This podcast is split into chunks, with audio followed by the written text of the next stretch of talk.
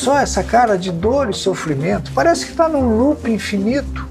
Gente, e essa mesa? Que bagunça é essa? Esse rapaz está aqui há quanto tempo? Parece que faz meses que não vê a luz do dia. Sabe o que você e ele têm em comum? Ele não vai a lugar algum com esse jeito de estudar e você também não. Para sair desse loop, concurseiros como vocês dois precisam de uma estratégia mais inteligente. Chegou o novo curso ênfase, uma super inteligência para transformar de vez o seu jeito de estudar. Perfeito para tirar você do loop e te fazer passar. Só quem aprova mais pode fazer isso por você. Conheça o novo curso ênfase, tecnologia e praticidade para te fazer passar. Curso ênfase, a super inteligência jurídica para concursos.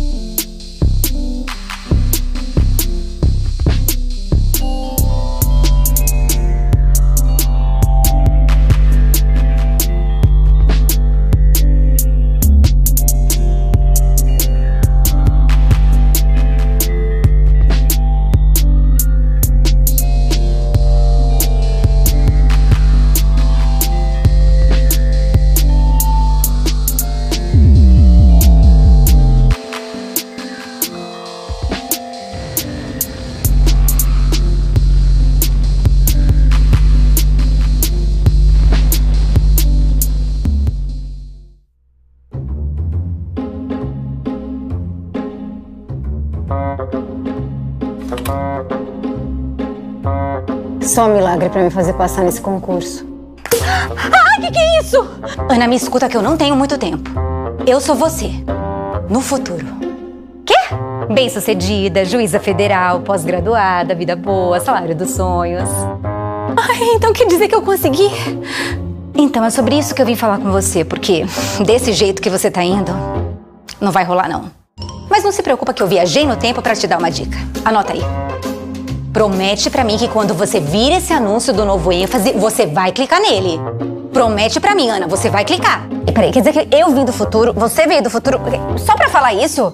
Tá de sacanagem, né?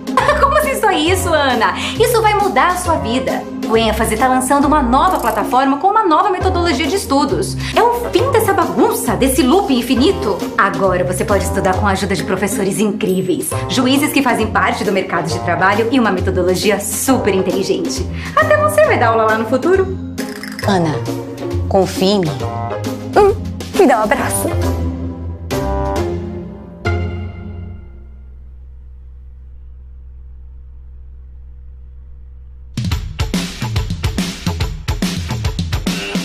Aprova mais pode fazer isso por você. Conheça o novo curso ênfase, tecnologia e praticidade para te fazer passar. Curso ênfase, a superinteligência jurídica para concursos.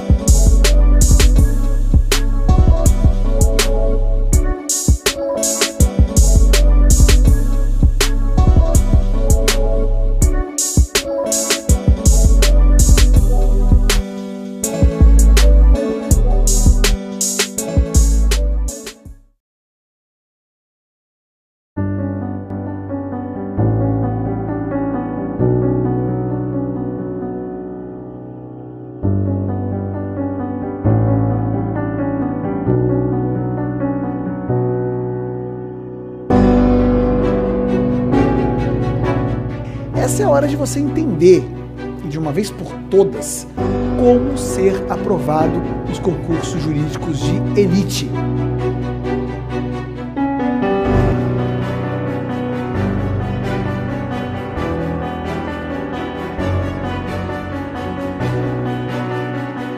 Meu papo é com você.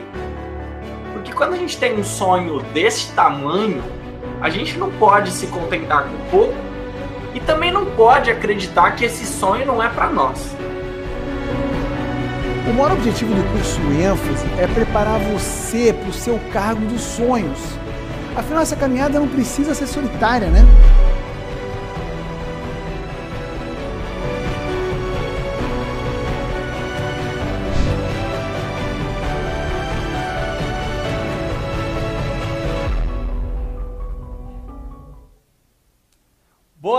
Noite! Tá começando agora o treinamento da superinteligência jurídica para concurso. Se você não me conhece, muito prazer. Eu sou o professor Paulo Lepore, um dos coordenadores do curso ênfase, e eu estou aqui com o Eric Navarro, juiz federal, coordenador do curso ênfase. Boa noite, Eric. Boa noite, Paulo. Tudo bom, querido? Queridas amigas, queridos amigos, que bom estar com vocês hoje.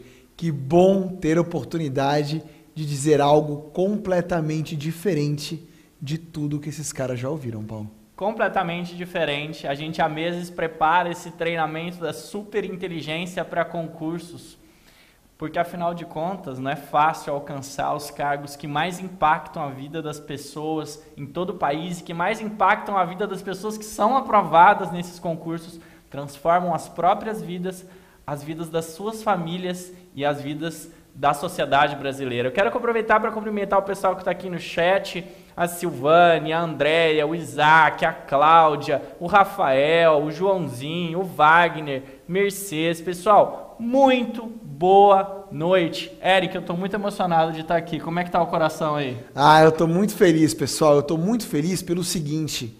A gente fez um mergulho profundo. A gente estudou muito para estar aqui hoje.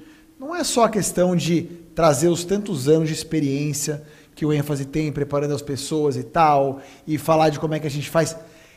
Não é só o porquê, não é só o como, mas é o que, que você faz para ser como você tem que ser para passar em concurso. O que vai acontecer hoje aqui é uma revolução de vida, Paulo. Exatamente. Por quê? Porque a gente vê muitas vezes cursos preparatórios falando sobre conteúdo que você precisa estudar, mas pouca gente fala sobre como você faz para extrair o máximo do conteúdo, para ativar a sua super inteligência. E é o que a gente vai começar a revelar hoje.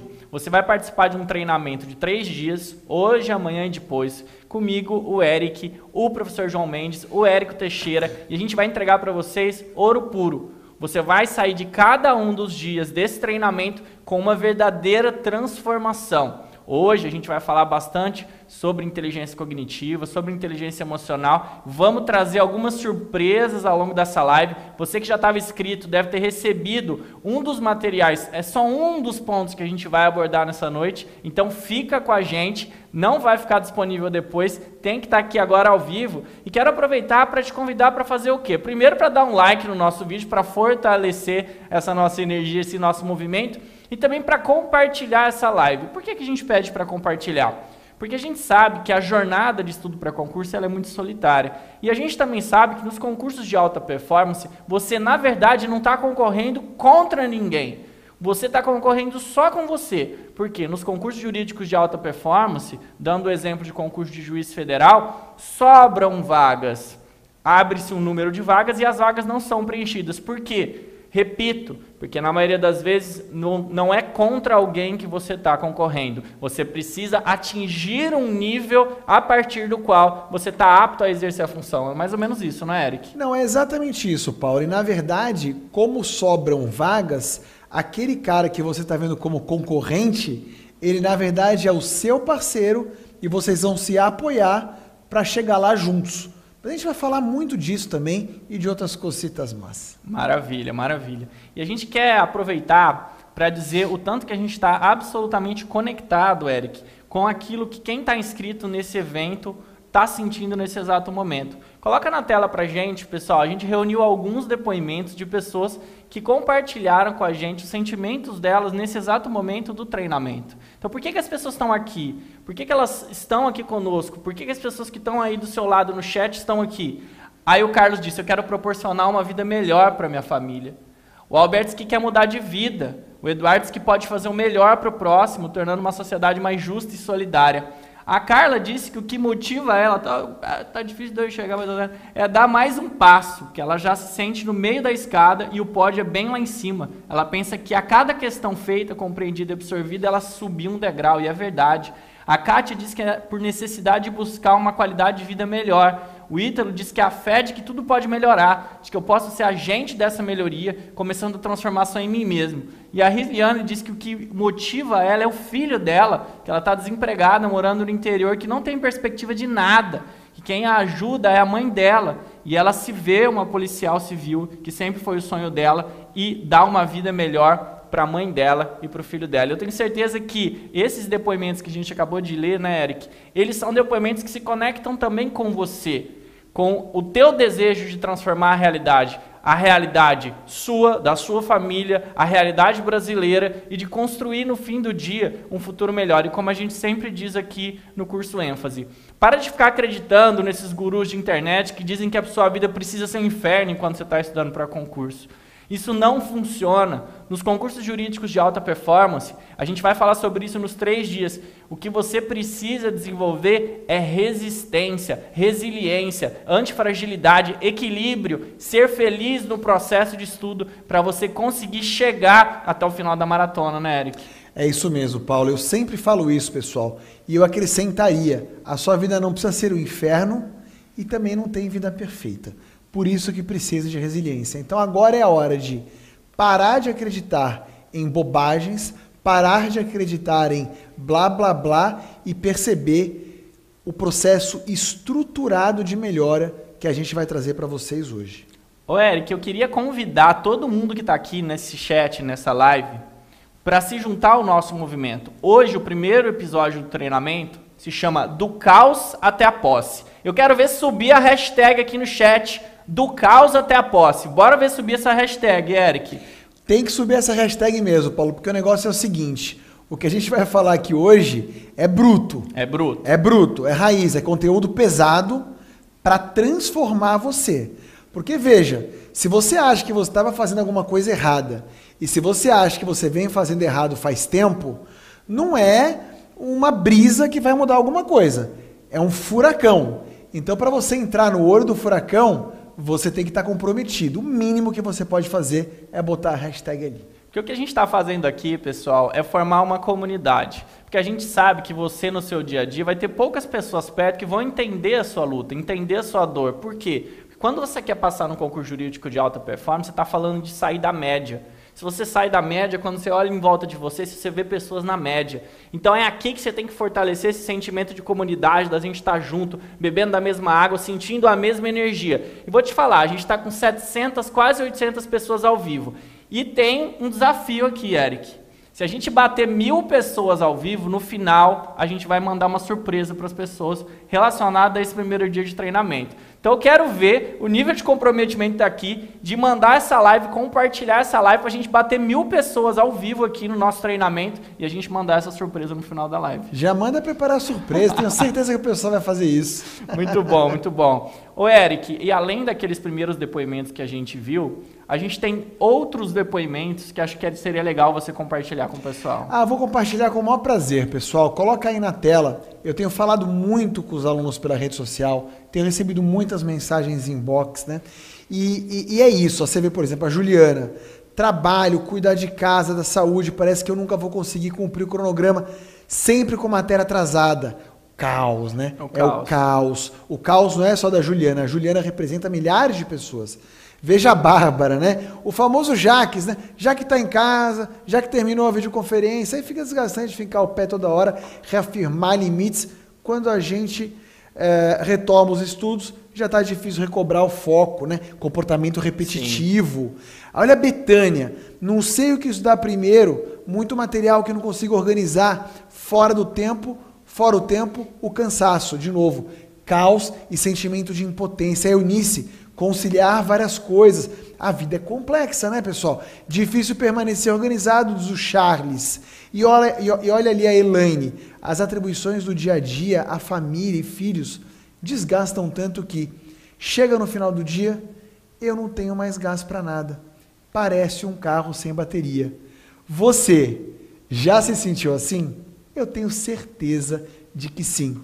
E é isso que a gente vai mudar a partir de agora. Por isso é um treinamento, né, Paulo? É um treinamento com tudo que a gente tem de melhor reunido em todos os anos, que o ênfase é líder em aprovação em concursos jurídicos. Há mais de 20 anos. E a história é tão bonita e a gente quer dar uma injeção de ânimo em você agora, que nós já temos vários alunos que foram aprovados nos concursos jurídicos de elite e que, o melhor de todos, vieram ser os nossos professores integrar a família ênfase. E seria legal então agora vocês verem dois depoimentos curtinhos de ex, ex-alunos do ênfase que foram aprovados em concursos jurídicos de elite e hoje são nossos professores. Pode rodar os depoimentos aí.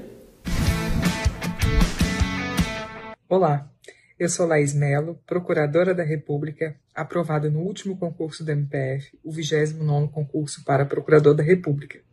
Hoje eu estou aqui para falar um pouquinho para vocês sobre como o ênfase mudou minha trajetória rumo à aprovação no concurso público dos meus sonhos. Eu posso dizer sem sombra de dúvida que o curso ênfase foi essencial para minha aprovação. Antes de entrar para o curso ênfase, eu era totalmente perdida, não sabia por onde começar, não sabia o que fazer com os meus estudos e a partir do momento em que eu tive um direcionamento, tive contato a partir de aulas com as matérias que eu tinha mais dificuldade, ou aqueles pontos do edital do concurso em que a gente nunca tinha ouvido falar, não sabia por onde começar, às vezes era até difícil de encontrar em livros esses pontos específicos e as matérias com as quais eu tinha maior dificuldade, esses foram os principais pontos que me ajudaram no curso ênfase. Sem sombra de dúvida, a partir do momento em que eu tive esse direcionamento dos pontos mais frágeis da minha trajetória, desde, desde a faculdade até o, a parte de concurseira, esse foi com certeza o principal diferencial do curso ênfase. Hoje, com certeza, eu indico o curso ênfase para todo concurseiro que deseja aprovação no cargo dos seus sonhos, porque com certeza vale a pena. Ainda mais hoje, com a plataforma totalmente diferenciada e metodologia renovada, o curso ênfase certamente pode ajudar você a se organizar, a trilhar o seu caminho rumo à aprovação. Oi, gente, tudo bem? Meu nome é Rodrigo Moura Duarte, eu sou advogado da União. E para chegar lá, eu fui aluno do curso, também fui monitor e hoje em dia também sou professor do curso com muito orgulho. E a preparação que eu fiz para chegar onde cheguei, no carro que eu tenho, foi muito essencial ter usado ênfase, porque além de ter a aula assim bem voltada para concurso, ele ajudava na, na, maneira de estudar, naquele, naquele foco, naquela ênfase no que é relevante, no que você tem que dar mais atenção, como estudar, a maneira de estudar, fazer questão. Isso desde a época que eu era concurseiro até hoje em dia, o curso fazia, faz e tomara que continue fazendo, porque é um caminho muito importante, muito essencial para que as pessoas possam chegar no carro que desejam. Então, assim, eu sempre agradeço muito a minha vida no ênfase como aluno, monitor e hoje com muito orgulho como professor. Tá bom? Abração. Que maravilha, hein, gente? Então estão aí a Laís Mello e o Rodrigo Duarte, nossos colegas aqui do ênfase, que foram alunos. Eu tenho certeza que muita gente se espelha nas histórias deles para poder vir fazer essa mesma trajetória e estar tá um dia aqui com a gente, ministrando as aulas no ênfase e ajudando nessa missão de transformar a vida das pessoas e o direito no Brasil, né, Eric? É verdade, é um orgulho pra gente, é. né? A gente fica muito feliz. Mas o que eu queria ressaltar nesses depoimentos, né? Pega o comecinho ali, por exemplo, do depoimento da, da Laís. Eu me sentia perdida, ou seja, a Laís é como a Juliana, é como a Betânia, é como todas as pessoas que nós conversamos aqui. Ela precisava de um caminho, ela precisava ser colocada nos trilhos. Agora, ela desejou isso, ela se abriu para isso e ela acreditou nisso. É exatamente isso que a gente vai fazer com você hoje. Vamos começar nossa aula? Bora! Pessoal, seguinte, agora quero o comprometimento de vocês, já que vocês estão aqui dedicando esse tempo. A estratégia é: vamos extrair o melhor desse tempo. E um dos pontos que a gente vai trabalhar aqui é o quanto você precisa potencializar o tempo que você tem dedicado ao concurso, o tempo que você vai dedicar à sua preparação. Então eu quero pedir para que você, se estiver aí deitado, sentado, meio, né, meio de lado, levanta, senta numa mesa, numa cadeira, pega um papel e uma caneta, porque agora vai começar um treinamento. Não é uma livezinha, não é uma conversinha, é um treinamento com as mais sofisticadas técnicas de neurociência da aprendizagem e aprendizagem do direito que vão mudar para sempre a sua trajetória de preparação para concurso jurídico. E o ênfase não brinca com seus sonhos. Se não fosse verdade e profundo que a gente vai entregar aqui hoje, a gente não estaria fazendo essa promessa, né, Eric? É isso mesmo, Paulo. Então o negócio é o seguinte, pessoal. Agora é conteúdo de verdade. Ai, mas vai ser pesado. Cara, olha só, é um método. Você vai aprender um passo a passo. Agora, tem uma teoria por detrás.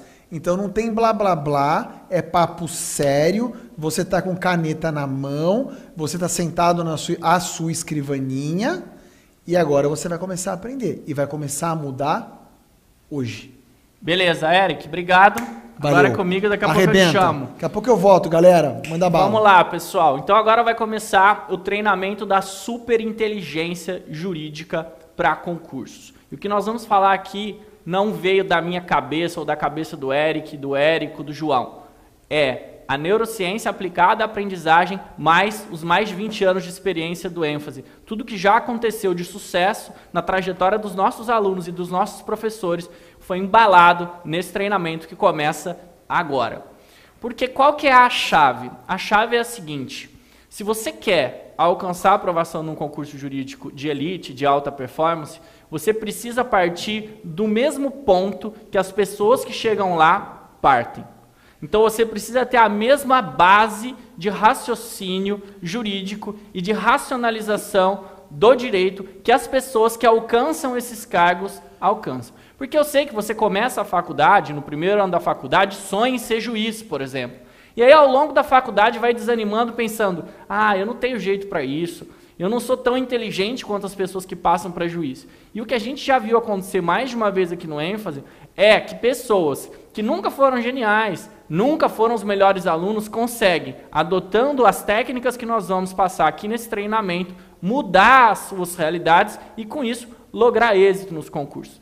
Então eu vou te explicar desde a origem como você faz para fazer a ativação da sua superinteligência para concurso. Começa agora. Então vem comigo. Eu vou começar com, te contando desde o princípio. Há mais ou menos 70 mil anos começou uma coisa muito diferente na história da humanidade, na história nossa, dos Homo sapiens que é ali mais ou menos há 70 mil anos, como é que a gente vivia ali em estado de natureza? A gente era coletor, a gente ficava andando de um lado para o outro na sociedade em busca de alimento, em busca de moradia. E a gente era muito bacana naquela época, a gente tinha um físico bem mais forte, a gente se alimentava de forma correta. E depois de um tempo a gente começou a ter que se desenvolver um pouco mais para a gente buscar aumentar o nosso número de indivíduos na sociedade. O que começou a acontecer? O ser humano ele sempre foi um pouco mais diferente dos outros mamíferos, dos outros animais. E aí, naquela época, ali há 70 mil anos, a gente não era o animal mais forte fisicamente. A gente acabava sendo vitimado por animais que tinham mais força do que a gente. Só que a gente já tinha uma inteligência um pouco diferente da maioria dos outros animais. E naquela época a gente andava ali ainda em quatro patas. Mas a gente evoluiu, virou bípede, começou a andar só com duas patas, liberou as mãos. E quando liberou as mãos, liberou a possibilidade de desenvolver ferramentas. E desenvolvendo ferramentas, começou a conseguir caçar animais que eram mais fortes do que a gente. E além de então ter liberado as mãos e ter construído ferramentas que permitiam a gente caçar animais que eram mais fortes do que a gente, isso abriu espaço para a gente mexer, movimentar a natureza a nosso favor. E aí aconteceu uma primeira revolução chamada de revolução agrícola. E essa revolução agrícola, além de permitir que a gente deixasse de ser coletor e começasse a se fixar nos lugares, ela permitiu que a gente tivesse um aumento no número de indivíduos da nossa espécie, do Homo sapiens. Isso na natureza é o que existe de mais importante. A gente conseguir se multiplicar, se tornar numeroso para poder dominar as outras espécies. Tudo é sobre sobrevivência. E essa experiência de evolução do Homo sapiens, em que a gente começou ali a dominar a natureza, dominar a produção de alimentos, começou a gerar abundância e começou a gerar mais racionalidade. E essa racionalidade, essa abundância, começou, repito, como eu te disse, a fazer com que a nossa sociedade aumentasse de tamanho. Nós deixamos de viver em pequenos grupos e começamos a nos aglomerar, nos acumular na vida em sociedade. E aí essa aglomeração, esse acúmulo de indivíduos nos mesmos ambientes, gerou o quê? Gerou muita tensão. Quando começou a sobrar alimento, começaram as disputas por esse excesso de alimentos. Então a sociedade começou a ficar complexa demais. E aí não dava mais para viver como animais, porque quando a gente tem uma complexidade de problemas para resolver vivendo como animais irracionais, como é que a gente resolve o problema? Um mata e o outro morre. É assim que resolve. Só que nós temos uma capacidade intelectiva diferente dos outros animais que faz com que a gente, em vez de querer resolver os problemas matando ou morrendo, a gente queira resolver os problemas raciocinando, racionalizando sobre os problemas. Paulo, o que, que isso tem a ver com a superinteligência para concurso? Tem a ver no seguinte aspecto. Se você conhece por que, que o ser humano se diferenciou dos outros animais e como o cérebro humano se desenvolveu, hoje você consegue, no dia a dia, perceber o que, que você tem que mudar para ativar a melhor versão do seu cérebro, que é o que nós vamos falar daqui a pouco. Mas eu quero que você guarde essa informação muito importante. O ser humano começou a se diferenciar a partir do momento que ele deixou de agir como um animal irracional, guiado pelos seus instintos de sobrevivência, e passou a racionalizar sobre a resolução de problemas. E existe, minha cara amiga, meu caro amigo, um grande marco nessa história toda, que eu vou colocar aqui na sua tela, e você vai guardar comigo, que foi a revolução que culminou na nossa inteligência cognitiva. Presta muita atenção, a inteligência cognitiva é o primeiro elemento sobre o qual nós vamos falar dentro da nossa grande ideia, que é a superinteligência para concursos. A inteligência cognitiva, o cognitivo significa o quê?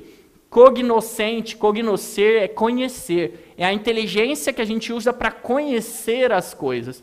Conhecer algo, desenvolver um conhecimento sobre algo. E quando a gente estuda o direito, o que, que a gente estuda em primeiro lugar, lá nas primeiras aulas de direito? A gente estuda um código muito famoso que eu vou colocar aqui na sua tela. Esse código aí, ó.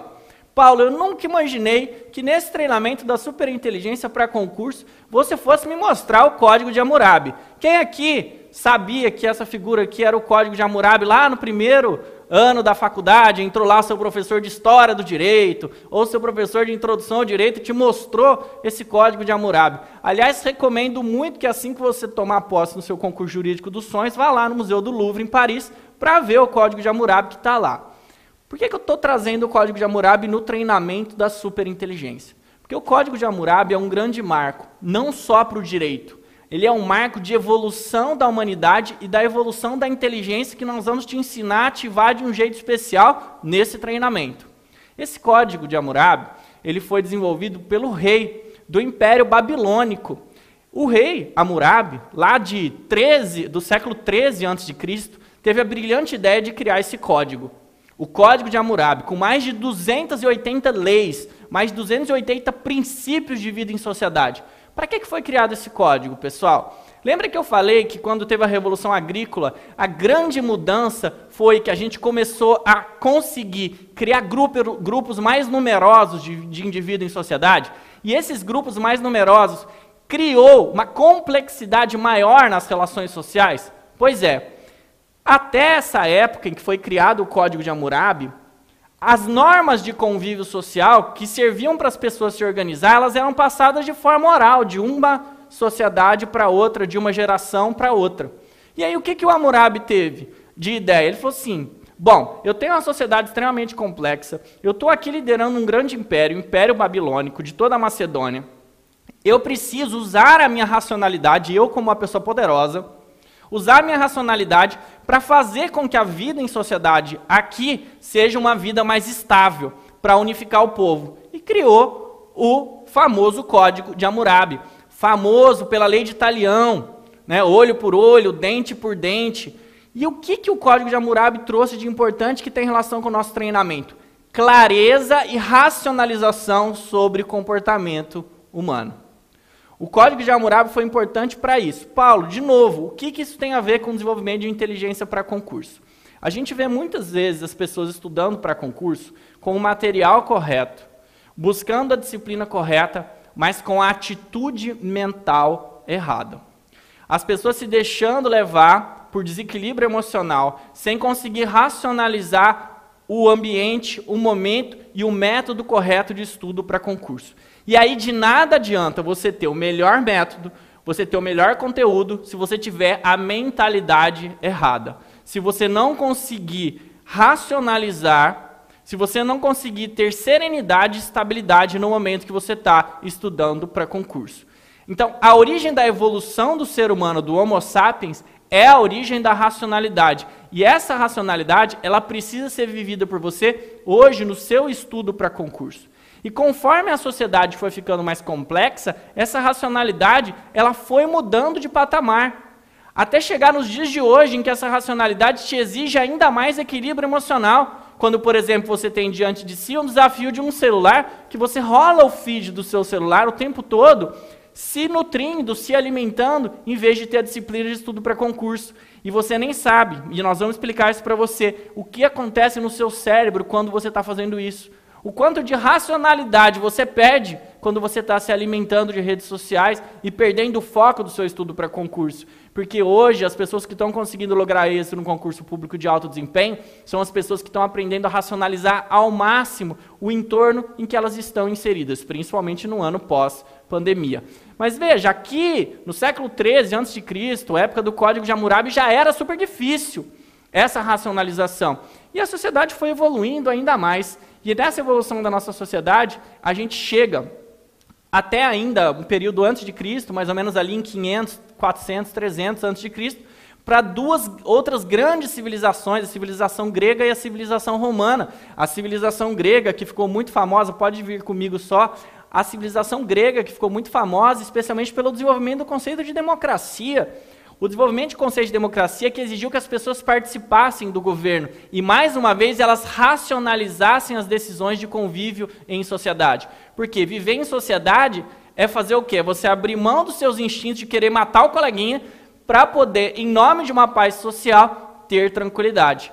E aqui na Grécia a coisa foi ficando ainda mais complexa, ainda mais difícil. Em Roma também, ainda mais complexa, ainda mais difícil. E aí a humanidade deu mais um salto a humanidade deu mais um salto e desenvolveu a tal da filosofia. Olha só, Paulo, filosofia. Eu odeio esse negócio de ficar estudando os filósofos, aí cai agora no concurso da magistratura, e eu tenho dificuldade de caminhar por aí.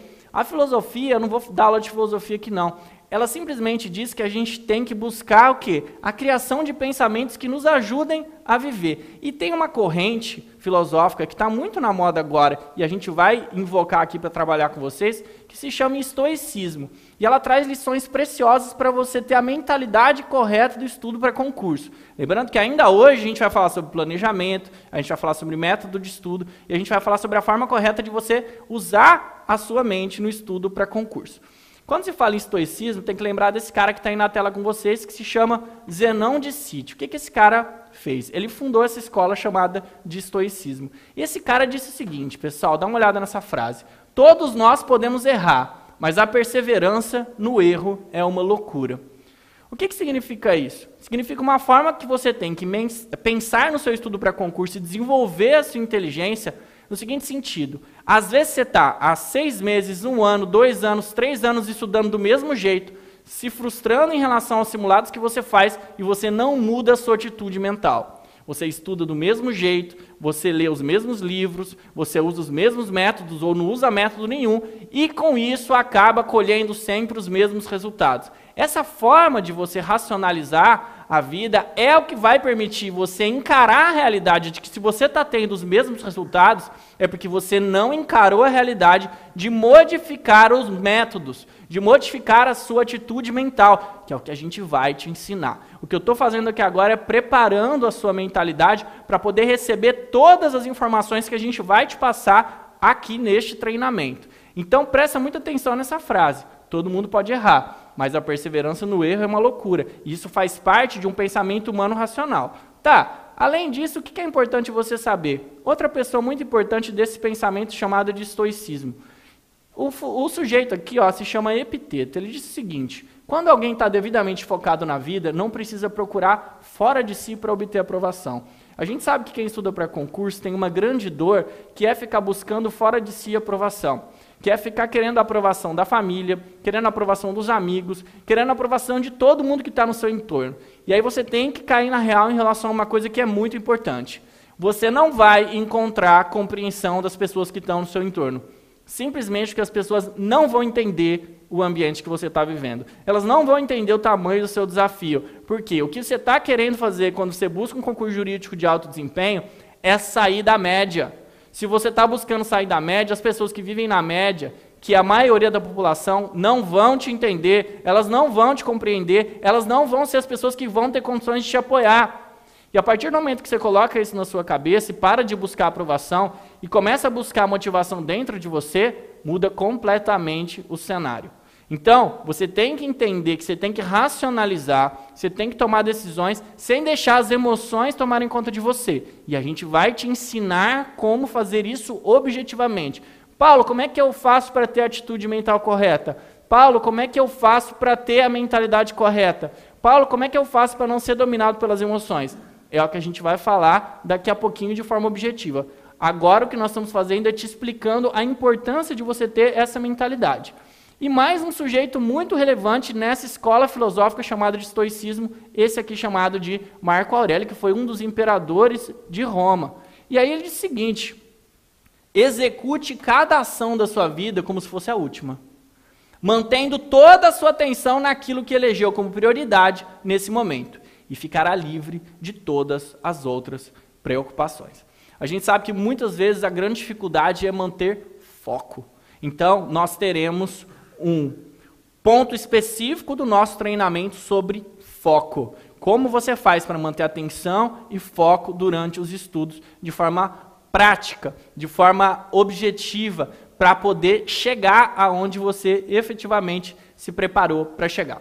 Então, depois de ter falado com você sobre mentalidade, sobre como você precisa racionalizar o seu caminho de estudo para concurso, é chegado o momento da gente ir para o ponto mais prático, mais objetivo do nosso treinamento. Até agora, o que foi muito importante você saber? Até agora foi muito importante você saber que nós vivemos uma revolução cognitiva, que é uma revolução que exige que a gente use a nossa racionalidade para a gente aprender conhecimentos novos. E que as pessoas que chegam lá nos concursos jurídicos de elite, não são pessoas que nasceram predestinadas. São pessoas que entenderam esse jogo da racionalização, que entenderam que não podem ser dominadas pelas suas emoções, que entenderam que de forma objetiva, centrada, focada, chegam lá. Tá, entendi tudo isso, Paulo. Agora eu quero saber como. Como é que eu chego lá? Como é que meu cérebro funciona? Como é que eu racionalizo?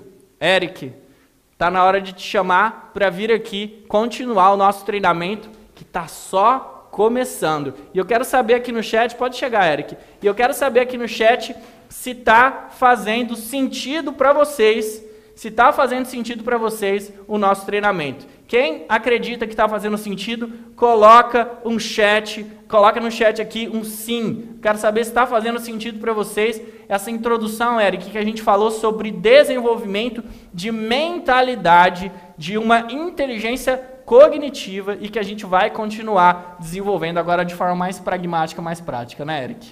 Legal, Paulinho. Obrigado, pessoal. Que bacana, hein? Que bacana. Esses dias eu estava pensando assim, Paulo.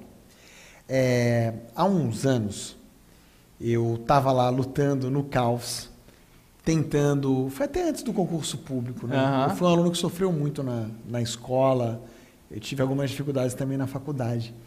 E eu olhava para algumas pessoas, isso ainda acontece um pouco, só que em outro grau. Uhum. Eu olhava para algumas pessoas e falava assim: Poxa, eu queria fazer igual esse cara aqui. Aí eu pensava: Pô, então eu vou aprender a fazer como ele faz e daí eu faço, né? Aí eu entendi assim, eu, eu aprendi, eu, eu dizia, como é que você faz? Aí o cara falava, tá. é um grande passo, né? Você Sim. aprender como é que o cara que chegou lá fez. Só que depois tinha um segundo problema, que era assim: mas como que eu consigo fazer isso? E aí veio o lance da força de vontade, Paulo. Sabe por quê? Porque se você não entende o que acontece na, na sua cabeça, você começa a achar que a força de vontade, de, de vontade é um dom divino que você tem e eu não tenho. E aí acabou para mim, game over, concorda? Sim. Porque se eu não tenho, eu nunca vou ter. Então, pessoal, é claro, a gente não quer mexer aqui com crença de ninguém. Né? As questões históricas, de onde nós viemos e tal. O que importa agora é a gente falar o seguinte: o que está acontecendo dentro da minha cabeça quando eu olho e falo, poxa, eu não consigo mudar isso em mim? Porque não adianta só eu ensinar para você você concurseira, você concurseiro que está me vendo, qual é o jeito certo de você estudar. Você precisa acreditar no jeito certo e você precisa conseguir implementar. Então hoje o que a gente está fazendo aqui é algo inédito. Porque está cheio, obviamente, de curso preparatório ou de guru de concurso público que ensina método. Sim. A maioria é tudo errado. Método sem base científica. Mas não, tudo bem. Métodos tem vários na prateleira para você pegar um. Agora, como é que você implementa o método de verdade? O que vem antes do método? É isso que a gente vai ensinar hoje e é sobre isso que eu vou começar a falar agora com vocês. Não é isso, Paulo? É isso, Eric. Tá contigo agora. Vai Legal, lá. Legal, querido. Vou lá mesmo, hein? Bacana, pessoal. Então, ó, para você entender como que você começa a mudar o seu comportamento, você precisa concordar comigo num ponto. E o ponto é: o seu comportamento, aquilo que você sente, é gerado no seu cérebro. Essa é a máquina, é a caixa de controle das suas ações e é lá que surgem também as suas emoções. Então coloca aí na tela do computador o cérebro da galera, pessoal, para vocês todos poderem ver comigo. Aí, ó. O que você precisa no fim do dia o que você precisa no fim do dia, pegar aqui meu copinho, é entender como funciona o seu cérebro. E aí, eu falo isso, Paulo, com a maior humildade do mundo. Porque realmente Deus me deu a oportunidade de estudar fora do Brasil. E eu estudei é, na Universidade de Harvard com os maiores neurocientistas do mundo, o professor Joshua Green. Ele explicava muito essa imagem que está aí na sua tela é uma simplificação das duas formas diferentes de como funciona o seu cérebro, sempre, a todo momento. Câmera em mim aqui, depois eu vou voltar para a imagem, mas agora eu quero aparecer bem grandão na tela para a galera. Pessoal, tem duas formas do seu cérebro funcionar. O chamado sistema 1, ou forma rápida, e o sistema 2, forma lenta. Né? Não é aula de neurociência, mas a forma rápida fica mais ou menos aqui na frente, a forma reflexiva fica um pouco aqui do lado. Qual que é a diferença? Agora sim, bota aí na tela para a galera. A diferença é o seguinte, o sistema 1, que é a forma rápida, ele é rápido, intuitivo, automático e não está escrito aí, mas ele comete muitos erros. E o sistema 2, ele é lento, analítico, deliberado, mas um tanto quanto preguiçoso, porque ele consome muita energia do nosso corpo, sabe? Então, assim, ó, na prática, pode voltar em mim. Na prática, o sistema 1 não é só o ser humano que tem, os bichos têm também. É ali que estão os instintos, é ali que está principalmente o instinto de sobrevivência, os alarmes que disparam né, na nossa cabeça, e a gente acaba atuando e agindo de maneira repetitiva, sempre usando o sistema 1. O sistema 2 ele é um diferencial do ser humano em relação aos outros bichos, né? Capacidade reflexiva, capacidade de é, aprender coisas com base em dados, capacidade de fazer uma conta, aprender um idioma, um, refletir sobre alguma coisa importante. Esse é o sistema 2. Quando você está estudando para o concurso, eu imagino até que você está pensando nisso agora. Quando você está estudando para o concurso, você está usando prioritariamente o seu sistema 2. Correto? Parece correto. Mas muito do seu, pessoal, atenção agora, muito do seu comportamento, de como você estuda para o concurso, está no seu sistema 1. Eric, você não me falou que o sistema 1 era instintivo? Pois é, mas quando a gente usa o sistema 2 para aprender alguma coisa e aquilo vira um hábito automatizado, ele migra do sistema 2 para o sistema 1. Um. E aí, vou te contar um segredo. O sistema 2 e o 1 um não funcionam de maneira autônoma, eles funcionam juntos, um com o outro. Então, vou dar um exemplo prático. Quem gosta de música aqui? Imagina que você vai aprender a tocar violão. Imagina que você resolve aprender a tocar violão sozinho, sem um professor. Você se vira lá. Aprendeu, cheio de vícios, mas aprendeu a tocar de alguma maneira. Quando você vai num professor de violão e o cara vai te ensinar, ele vai ter muita dificuldade de aumentar o seu nível. Por quê? Porque você já vai chegar cheio de vícios. Então, certos acordes que ele vai te ensinar, você não consegue tocar porque você pega de um jeito no braço do violão que não é o melhor jeito possível. Isso acontece com tudo que a gente aprende, pessoal. Dei o exemplo do violão, mas pode ser, por exemplo, o jeito que você aprendeu a dirigir, tá certo? Ou pode ser que você aprendeu a escovar os dentes, mas você não aprendeu a passar fio dental. Vou contar um segredo para vocês. Será que eu falo uma nojeira dessa aqui, Pão? Manda. Pode falar? Manda.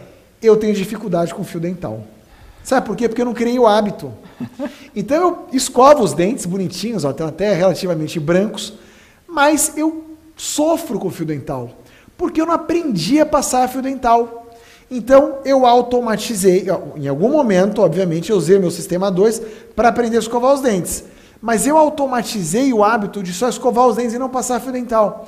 Então eu sofro um pouquinho quando eu tenho que passar o tal do fio dental. Bom, que que tudo isso, que que esses dois sistemas, bota de novo aí na tela pessoal. Que que esses dois sistemas de como funciona o seu cérebro tem a ver com o seu estudo? Eu vou explicar para você agora. Volta aqui para mim. Você sabe, né? Você sabe que você está repetindo os erros do passado. Eu sei que você sabe disso. Não vamos é, polemizar coisas que não precisam ser polemizadas, mas também não vamos ser hipócrita aqui. Eu sei que você sabe que você repete os erros do passado. Que você tem alguma consciência que existe um jeito melhor de fazer as coisas. Mas simplesmente você não consegue mudar. Eu quero te libertar dessa culpa agora. Você não tem culpa de ter aprendido errado. Ou porque você aprendeu sozinho, ou porque você aprendeu com quem te ensinou de maneira errada. Você usou o seu sistema 2 para aprender com as informações que você tinha disponíveis. E você automatizou esse comportamento. Por mais que você saiba que é errado, você tem dificuldade de sair dele. Posso dar um outro exemplo que vai calar fundo no seu coração? Vício por rede social. É claro que você sabe, se você está realmente comprometido estudando para concurso, que você não pode gastar tempo demais na rede social. Mas você gasta e no final do dia você se arrepende. Só que no dia seguinte você faz da mesma forma. E no outro, e no outro, e no outro. Então, qual que é o meu papel nesse segmento de treinamento que eu estou aqui falando para vocês? Daqui a pouco o Paulinho vai estar de volta. Eu quero ensinar para vocês uma técnica para mudar esses hábitos, para deixar as rotinas erradas e implementar rotinas certas na sua vida. Porque veja, não adianta eu ensinar para você, não adianta o curso ênfase ensinar para você, a gente te dar todas as ferramentas do que você deve fazer. Eu preciso garantir que você efetivamente implemente isso na sua vida. Eu preciso, em última instância, fazer com que você mude os seus hábitos de estudo para que realmente você implemente as técnicas corretas e aí sim você conquiste a grande transformação, que é passar no concurso. Você percebe então por que esse, esse treinamento é transformador? Porque ele vai gerar essa primeira transformação, que é gerar em você a capacidade de se transformar. Então, coloca aí na tela do pessoal. Quando a gente fala, é o Paulinho que vai falar disso, né?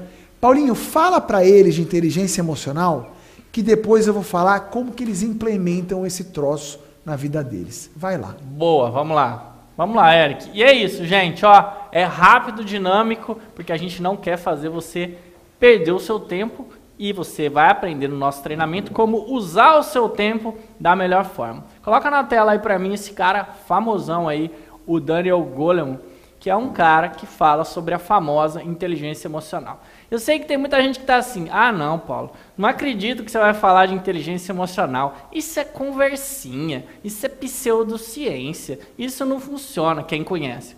Deixa eu te falar uma coisa, é a próxima tela.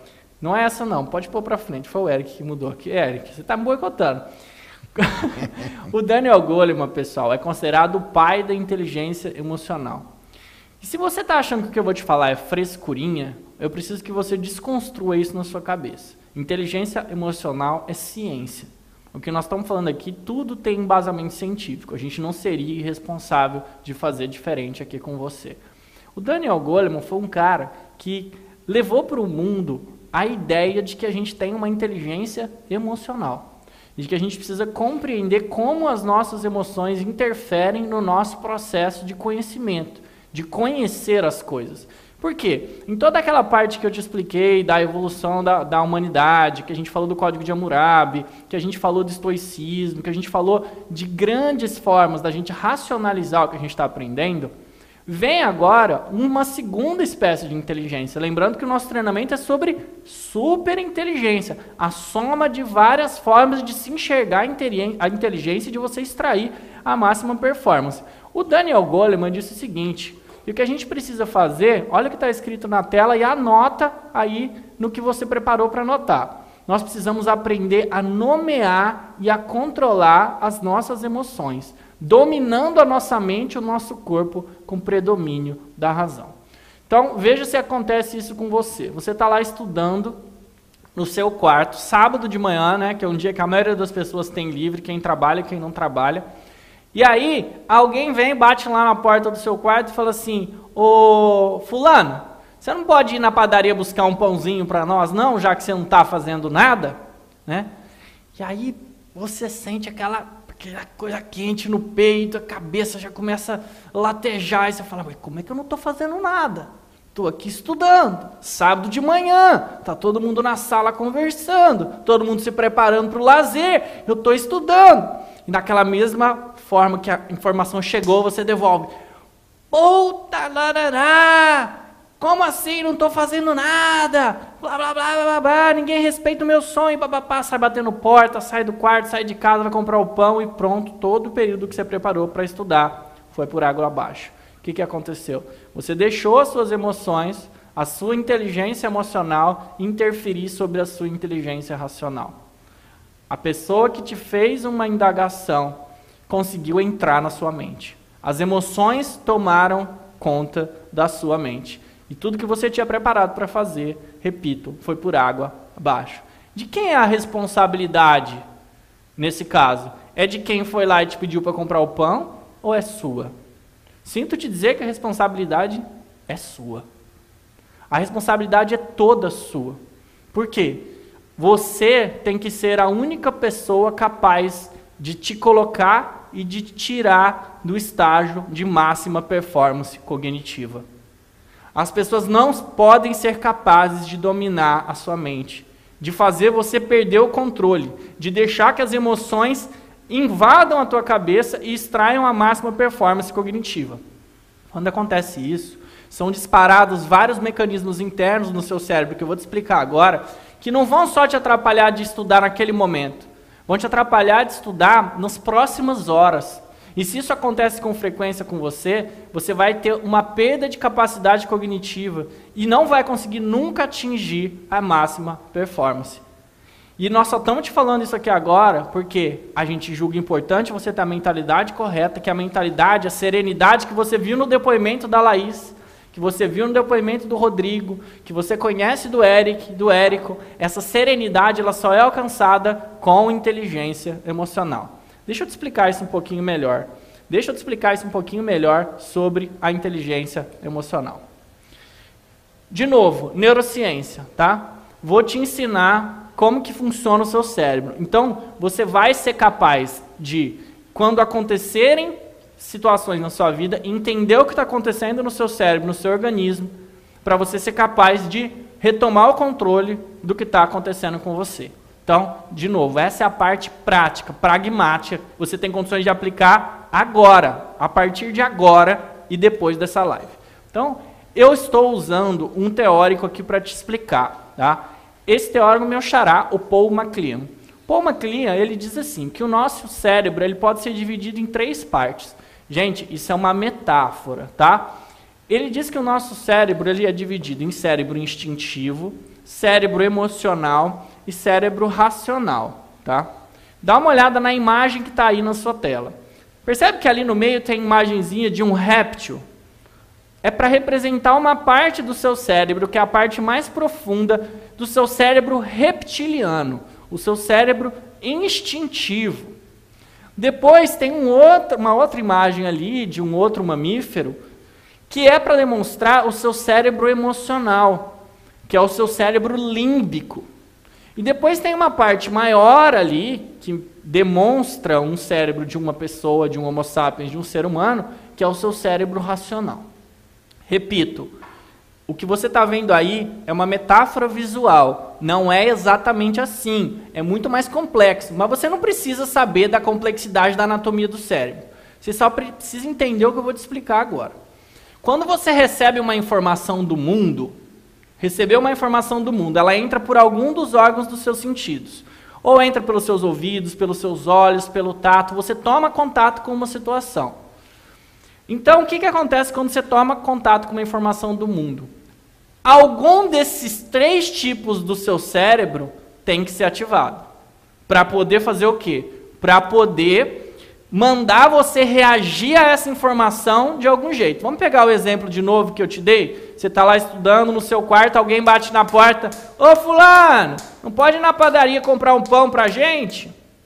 Essa informação, ela foi recebida pelos seus órgãos do sentido. Você recebeu essa informação ali pelos seus ouvidos. E aí você tem três opções dentro do seu cérebro para reagir a essa informação. Olha de novo para a tela, bota o slide lá. Você pode reagir com o seu cérebro reptiliano, instintivo. Você pode reagir com o seu cérebro emocional. Seu cérebro emocional é o seu cérebro límbico. Ou você pode reagir com o seu cérebro racional. Com o seu cérebro que vai ter condições de tratar aquela informação de um jeito diferente. Você, diante dessa informação, podia, por exemplo, querer sair correndo e pular pela janela para ninguém conseguir te achar no quarto e ninguém mandar você comprar pão? Podia talvez essa fosse uma reação muito mais instintiva, reptiliana. Você está querendo correr daquela situação? Você podia deixar as emoções tomarem conta de você e você sair gritando com a pessoa, abrir a porta e perder completamente o controle? Podia. Ou você podia receber aquela informação e pensar assim: tá, legal, essa pessoa está gritando comigo, eu estou aqui no meu quarto estudando, mas é porque de fato a minha mãe, meu pai, eles não tiveram condições de entender o que é um estudo de alta performance, que faz com que eu esteja aqui no meu quarto concentrado. Eu entendo e eu vou precisar chegar até eles, explicar como é a minha rotina de estudos aos sábados, para que da próxima vez eles ponderem se é melhor ou não vir aqui bater na porta do meu quarto para pedir para eu ir comprar pão. São, é a mesma situação com três reações distintas. E é você responsável por ativar cada um dos tipos de resposta do seu cérebro. Paulo, como é que eu faço para, na prática, mudar essa minha mentalidade? O primeiro passo você está dando, você está aqui na live com a gente. Você está aqui buscando a informação. E você então está entendendo que tem como você fazer uma mesma informação ser respondida pelo teu cérebro de jeitos diferentes. Então, a próxima vez que você receber uma informação de algo que mexe com você, que mexe com as suas emoções, você tem condições de racionalizar e dizer: eu não vou deixar o meu cérebro emocional tomar conta de mim e dizer qual é a reação emocional que vai acontecer. Você tem que racionalizar tudo o que você recebe de estímulo. E isso significa o quê? Que eu falei lá no começo do nosso treinamento, que você achou meio viagem, eu sei. Isso significa que você tem que usar o maior talento do ser humano, que é a racionalidade, que é você, diante de uma situação, ponderar as consequências de curto, de médio e de longo prazo, e em regra você preferir a consequência de médio e longo prazo. Qual que é a melhor reação que você tem para tomar ali quando a pessoa fala que você tem que comprar o pão na padaria e você está estudando? A melhor é xingar a pessoa, brigar e tentar voltar logo a estudar. Só que isso vai fazer com que a pessoa volte a segunda vez, a terceira vez, a quarta vez, e então você está fazendo o quê? Você está empurrando o problema. Você não está racionalizando. Você não está evitando que aquele problema volte a acontecer. Então, você tendo consciência que existem essas três formas de você responder ao estímulo, você já tem condições da próxima vez, pensar e pedir para o seu cérebro reagir de um jeito diferente. Paulo, tem um botão que eu posso apertar para o cérebro funcionar do jeito certo, de um jeito mais simples, né? Seria mais simples e mais fácil que tivesse. Não, você vai precisar treinar a forma que o seu cérebro vai responder a cada estímulo. Então, olha só, como você pode entender as três formas de ter resposta a estímulos que você recebe do mundo. O seu cérebro mais instintivo vai fazer você agir logo. O seu cérebro emocional vai fazer você sentir aquela, aquele estímulo. E o seu cérebro mais racional, que você usa pela parte do neocórtex, vai permitir que você pense, pondere e não responda tudo de qualquer jeito. Tá fazendo sentido, pessoal, o que eu estou falando? Coloca aqui no chat para mim eu quero saber se está fazendo sentido o que eu estou falando. E quero saber também como é que nós estamos aqui de gente nessa live. Eric, faltam 60 pessoas para a gente bater mil pessoas ao vivo. Lembrando que vai ter uma super surpresa. Eu vou falar o que é. Se a gente bater mil pessoas nessa live, vai ter um mapa mental de cada dia do treinamento. Não sei se eu podia falar, mas eu estou falando. Só que a gente tem que bater mil pessoas. Então, se está fazendo sentido para você, compartilha essa live com as pessoas que também estudam para concurso ou que fizeram faculdade com você, que você gostaria que viessem assistir. Se bater mil pessoas, vai ter mapa mental de cada dia do treinamento. Porque, de novo, a gente quer que você saia daqui absolutamente transformada. Sandra disse que está fazendo sentido, Marco, Wagner, Andréia, Lucileia, Tássia, Simone, Rodolfo. Legal, pessoal, maravilhoso. Então, ó, volta comigo. Volta comigo. Foco, concentração. Bota o slide na tela de novo. Eu estou explicando o cérebro trilo do Paul MacLean, que traz três possibilidades de você filtrar as informações que você recebe do mundo, tomando consciência, tomando as rédeas da vida. Isto é ciência de um jeito simples, que a gente só faz porque a gente vive isso.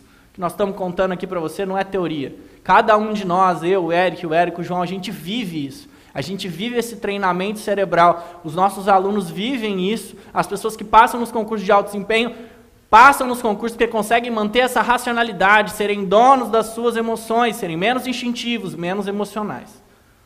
Ó, continuando com o nosso treinamento.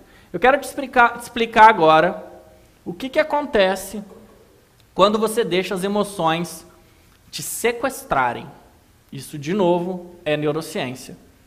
Eu vou te explicar o que acontece no seu cérebro quando você perde o controle. Você viu o vídeo que a gente está divulgando nas nossas redes sociais do nosso concurseiro que está lá na mesa de estudos?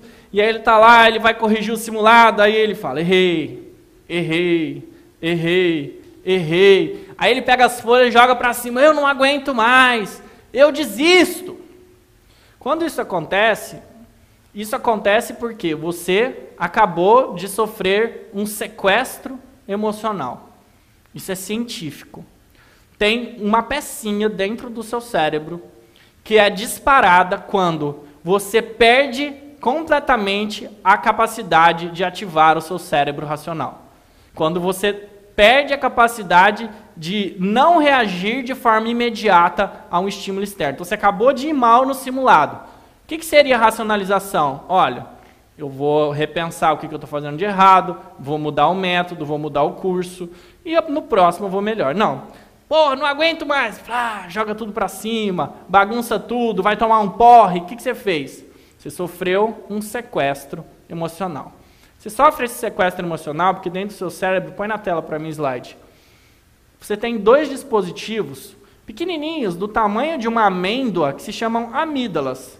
As amígdalas vêm de amêndoa, o nome, a raiz vem de amêndoa. E essas pecinhas, quando elas são ativadas por um, um fato de alto impacto emocional, elas fazem o que com o seu cérebro? Elas realizam o que a gente chama de sequestro emocional. O sequestro emocional, ele gera um outro efeito no seu corpo, porque a, o seu corpo é uma máquina complexa e perfeita. Ele vai disparar a glândula, suprarrenal. Disparando a glândula suprarrenal do seu corpo, o que, que vai acontecer? Você vai disparar duas substâncias no seu organismo: adrenalina e cortisol. Essas substâncias, a adrenalina e o cortisol, elas vão fazer o que com você? Elas vão te desequilibrar completamente. A adrenalina, ela é uma substância que ela é jogada na tua corrente sanguínea para te preparar para situações de alto estresse, de alto impacto emocional. Você já fez algum esporte radical? Já pulou de bang jump? Foi numa montanha russa que parece que dá aquele frio na barriga? Gente, aquele frio na barriga é físico. Aquilo ali está ligado com a liberação de adrenalina e cortisol. Por que será que é, que é, que é perto da barriga ali, hein? Olha a posição que a gente tem da, da glândula suprarrenal. Então, você tem o disparo dessas substâncias que vão preparar o seu corpo para um alto impacto, para uma coisa agressiva, emocional. Isso te faz mal, te faz sentir mal. E aí, depois que você sofre o sequestro emocional, isso gera um absoluto descontrole corporal. Já viram as crianças de 2, 3, 4 anos que perdem completamente o controle quando dão uma birra, se jogam no chão, começa a girar, grita no shopping center de domingo à tarde, hein? Já viram isso acontecer? Por que, que nas crianças acontece de forma ainda mais explosiva? Porque as crianças ainda estão desenvolvendo o cérebro racional delas.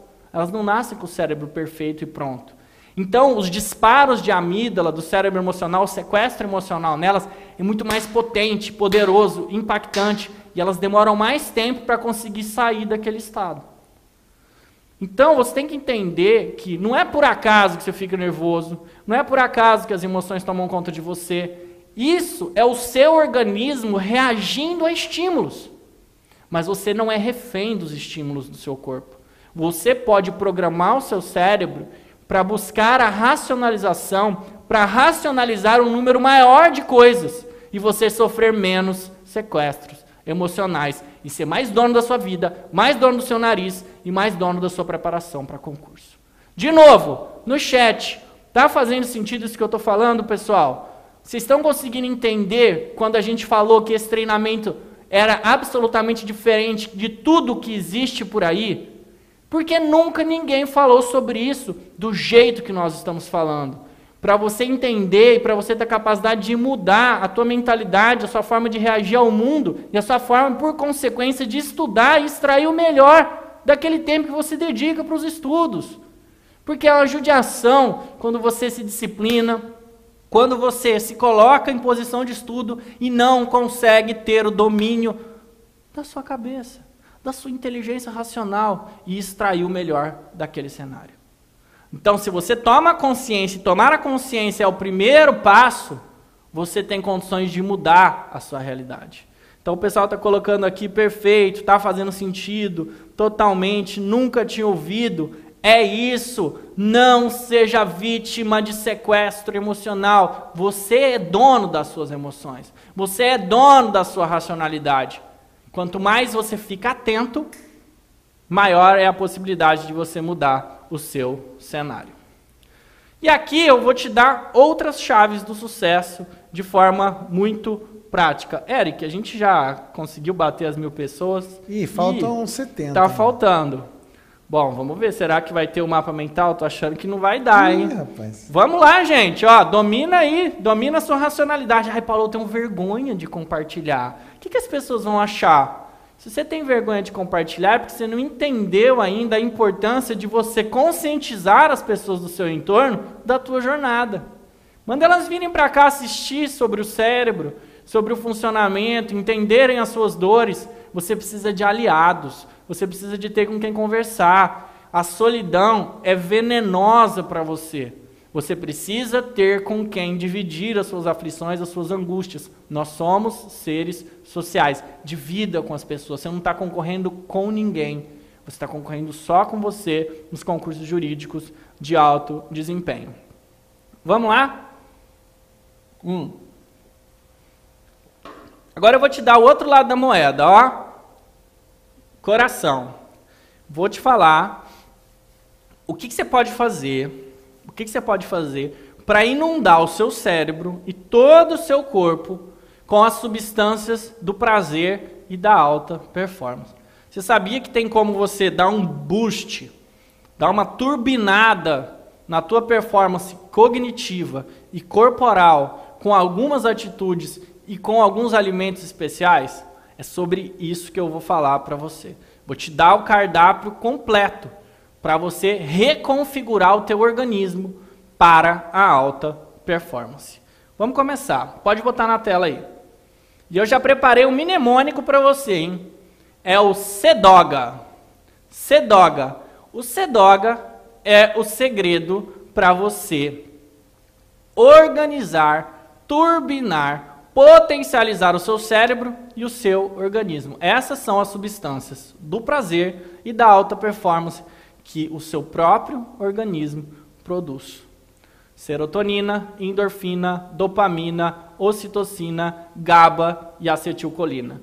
Pô, Paulo, não acredito, eu fiz direito para fugir disso, você vai me mostrar só o que for útil para você de forma clara, objetiva e prática. Você já viu que o nosso papo aqui é reto e é exatamente nessa linha que a gente está trabalhando aqui no nosso treinamento. Então vamos falar da primeira substância, Vamos falar da serotonina. Já ouviu falar de serotonina? Não. Serotonina, ela é produzida no nosso sistema nervoso central e também no nosso trato gastrointestinal. A serotonina, ela pode ser potencializada, ativada por meio de alguns hábitos. Tá aí na sua tela, no slide para você guardar. Você não precisa nem gastar muita energia guardando, você vai ter no slide, ó. Ser uma pessoa otimista, ter boas recordações, estar em contato com o sol e com a natureza. Pô, Paulo, essa aí realmente eu errei todas, né? Porque o concurseiro você sabe que vive numa caverna. E na caverna a gente não fica otimista. Na caverna a gente não tem boas coisas para lembrar, porque a gente não conseguiu nada de bom ainda na vida. A gente não vive com a natureza, porque o meu quarto tem tudo menos natureza. E a gente não vai para o sol, a vitamina D vai lá embaixo. Aonde que eu estou querendo chegar? falando sobre um tema como serotonina. Você já viu os gurus de concurso que falam assim: o Eric nunca me deixa mentir sozinho. Você precisa abrir mão de prazeres da sua vida. Você pode passar um tempo sem fazer exercício. Você tem que pegar todo o tempo que você tem disponível e você tem que investir no estudo. Porque realmente vai ser um caos, realmente vai ser difícil, realmente vai ser duro, você vai sofrer, você tem que chorar lágrimas de sangue. Isso pode funcionar para planos de curto prazo, mas não para concursos jurídicos de alta performance. Por quê? Se você entra nessa vibe e você não tem contato com o sol, com a natureza, você não é uma pessoa otimista, não se lembra de boas coisas que podem ser coisas boas da sua época de infância, você não vai potencializar a produção, por exemplo, da serotonina, que é uma substância que vai inundar o seu corpo de boas sensações. E se você não faz isso, você vai prejudicar a sua performance a curto, médio e principalmente a longo prazo. E você tem alguns atalhos, alguns alimentos, põe de volta na tela, que você pode ingerir para potencializar a serotonina no seu organismo. Você tem ah, alimentos que são ricos em triptofano, que são alimentos que estão aí, aveia, castanha, gergelim, grão de bico, que vão potencializar a produção de serotonina. Então, olha só, você pode, com a sua alimentação e com os seus hábitos, potencializar a produção de substâncias que vão inundar seu corpo de felicidade. Você está entendendo por que, que inteligência emocional não é, não é balela? não é conversinha. E você acha que as pessoas de alta performance não sabem isso? Elas sabem, só que isso não é falado para todo mundo. Isso é passado de geração para geração, de família para família, de conversa de mentores de carreira que cobram valores bizarros. Isso normalmente não é falado para todo mundo. E é o que nós estamos falando aqui, porque a gente quer que todo mundo tenha oportunidades iguais de transformar as suas vidas com determinação, com esforço próprio, com ativação de superinteligência. É para isso que a gente está aqui. É para isso que a gente está aqui numa segunda-feira à noite com você um treinamento da superinteligência, para você ter a condições de mudar a sua vida. De verdade, com ciência, com alto nível, sem conversinha, sem essas pessoas que. Muita gente boa, tá? Que foi aprovada em concurso e tal, e adotou um método e acha que o método dela é o único método que funciona. Só que isso pode não funcionar para você, porque o caminho de uma pessoa pode ser diferente do da outra. E é por isso, por isso que você tem que entender as bases de funcionamento da sua cabeça, do seu organismo, para você ir se adaptando, vendo o que faz sentido e você ter consciência do que você está fazendo. Se você não tem consciência do porquê você está fazendo, logo você se desmotiva. Então, serotonina, uma das substâncias que você tem que potencializar a produção no seu organismo. A segunda, endorfina.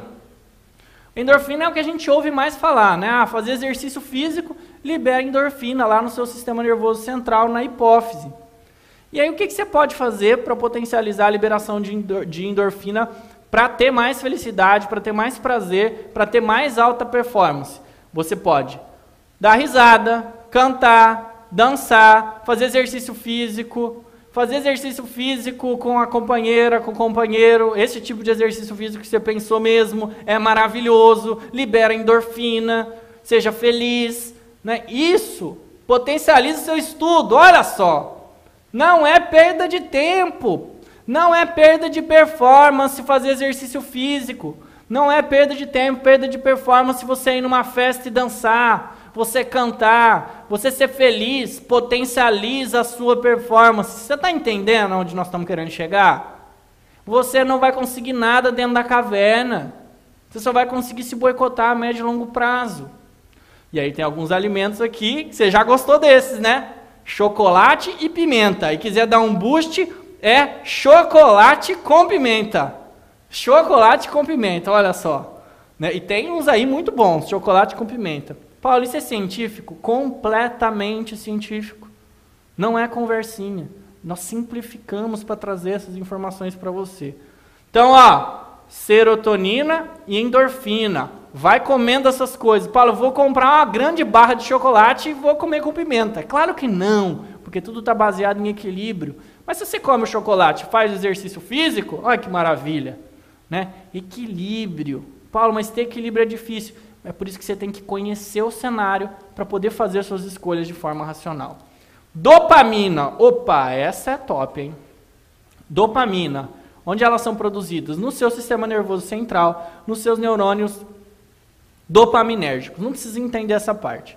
Eu só preciso que você entenda o seguinte. Ó, isso aqui, isso aqui é o quê? Isso aqui é um smartphone. Né? Tem uma foto minha com a minha filha aqui. Isso aqui é um smartphone. O smartphone produz dopamina. Você sabia que o smartphone produz dopamina? Ué, Paulo, então legal. Então eu vou continuar usando o smartphone para produzir dopamina, que é uma substância de prazer e alta performance. Só que o jeito que o smartphone produz dopamina para você dentro do seu cérebro não é bom para você. Quando você está rolando o feed do seu, da sua rede social, você está fazendo o quê? Você está liberando dopamina. Você está liberando essa, essa, substância do prazer. Só que você está liberando essa substância do prazer do seu cérebro no contexto errado. Por que, que você não consegue ficar longe do seu celular? Você quer pegar o celular e mexer nele? Por que, que libera dopamina, Paulo? Porque a dopamina ela é liberada a cada vez que você mostra uma novidade para o seu cérebro. Que você faz acender uma luzinha com uma informação diferente. Seu cérebro gosta. Ele fala, me mostra mais, me mostra mais, eu quero mais. Você fica zapeando às vezes no controle da televisão. O que, que é isso? É dopamina, dopamina, dopamina. Você trocando, você rolando feed. O que, que é feed mesmo, gente? É comida. Você está dando comida para o seu cérebro. Por que, que você não usa essa estratégia no estudo, estudo para concurso? Paulo, como é que eu faço para liberar dopamina no estudo para concurso? Fazendo questões de prova depois de que você acabou de estudar o tema e acertando ou errando essas questões, mostrando novidade para o seu cérebro. Isso é o que? Liberar dopamina, liberar a substância do prazer.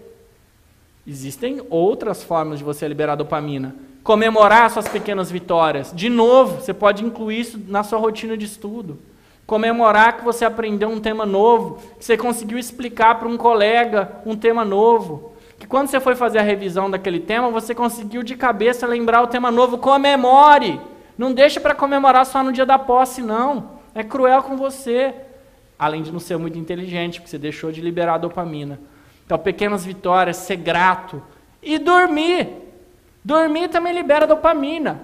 E o dormir é importante porque você, além de liberar dopamina, você faz a higiene do seu cérebro, você recicla e higieniza o seu cérebro.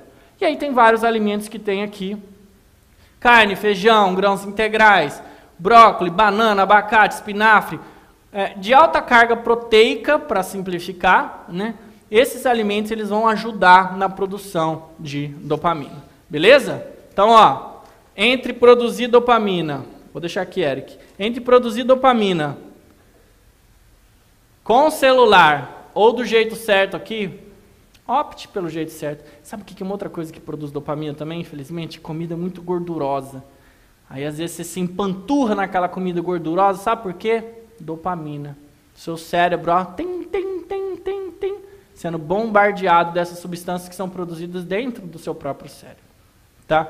Quem aqui perde o controle na produção de dopamina?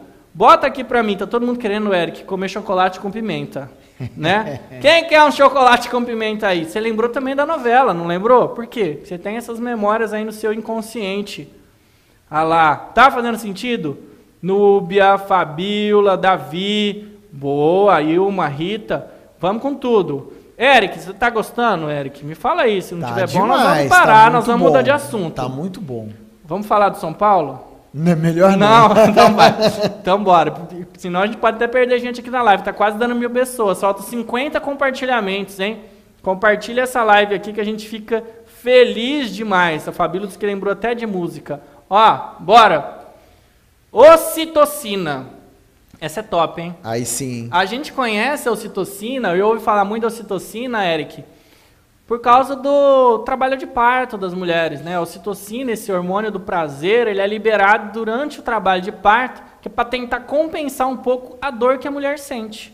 Então, como ela vai sentir dor no parto natural, ela tem uma compensação do organismo.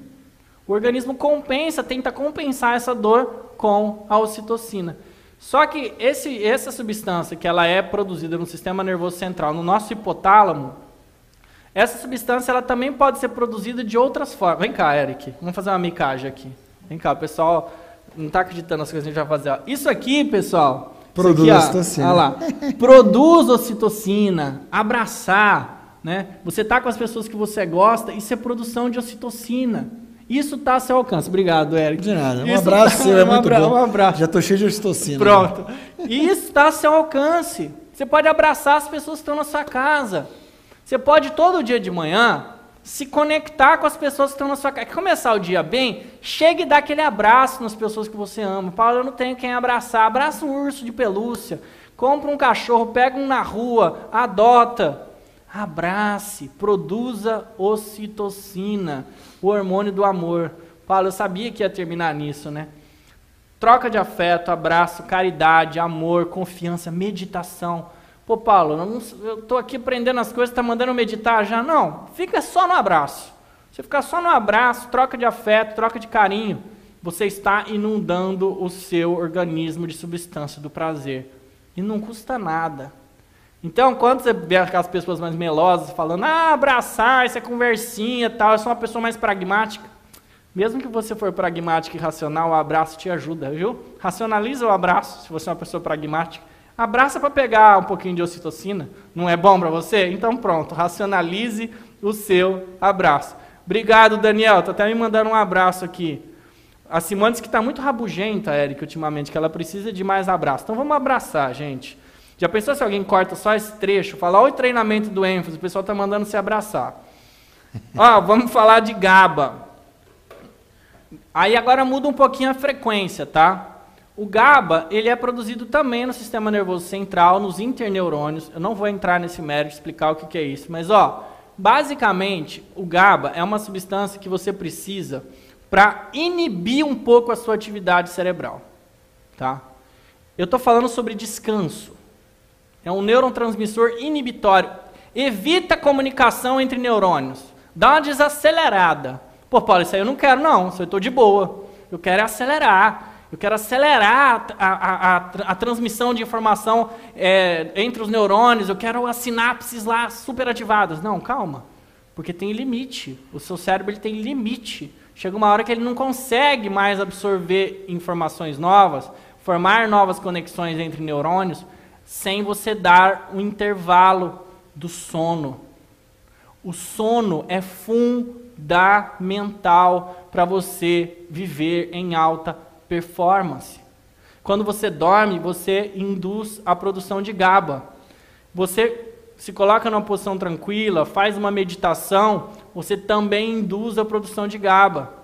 Então, o sono, repito, é fundamental. Essa história de, ah, trabalhe, estude enquanto eles dormem. Você precisa dormir. Quando você dorme, você reseta o teu cérebro. Você permite que seu cérebro faça uma limpeza, você relaxa, você descansa. Você, repito, precisa dormir. Paulo, eu nunca fui num treinamento, ouvi gente falando em concurso que me mandou dormir. O pessoal manda eu sacrificar a hora de sono.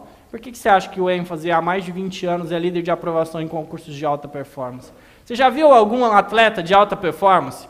Um atleta olímpico falando que dorme 3, 4 horas por dia? Não existe.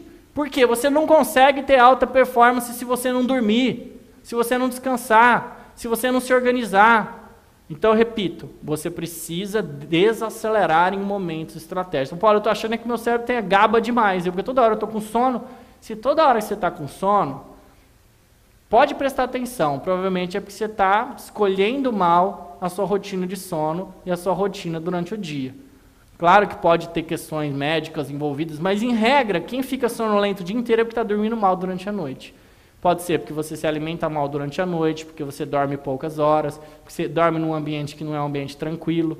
Né? Então você precisa cuidar do teu sono, você precisa cuidar dos momentos que você precisa desacelerar. O seu cérebro tem potência quase infinita, mas chega uma hora que ele precisa de descanso para voltar a ter alta performance no dia seguinte. Tá? Então, isso é muito, muito relevante você prestar atenção.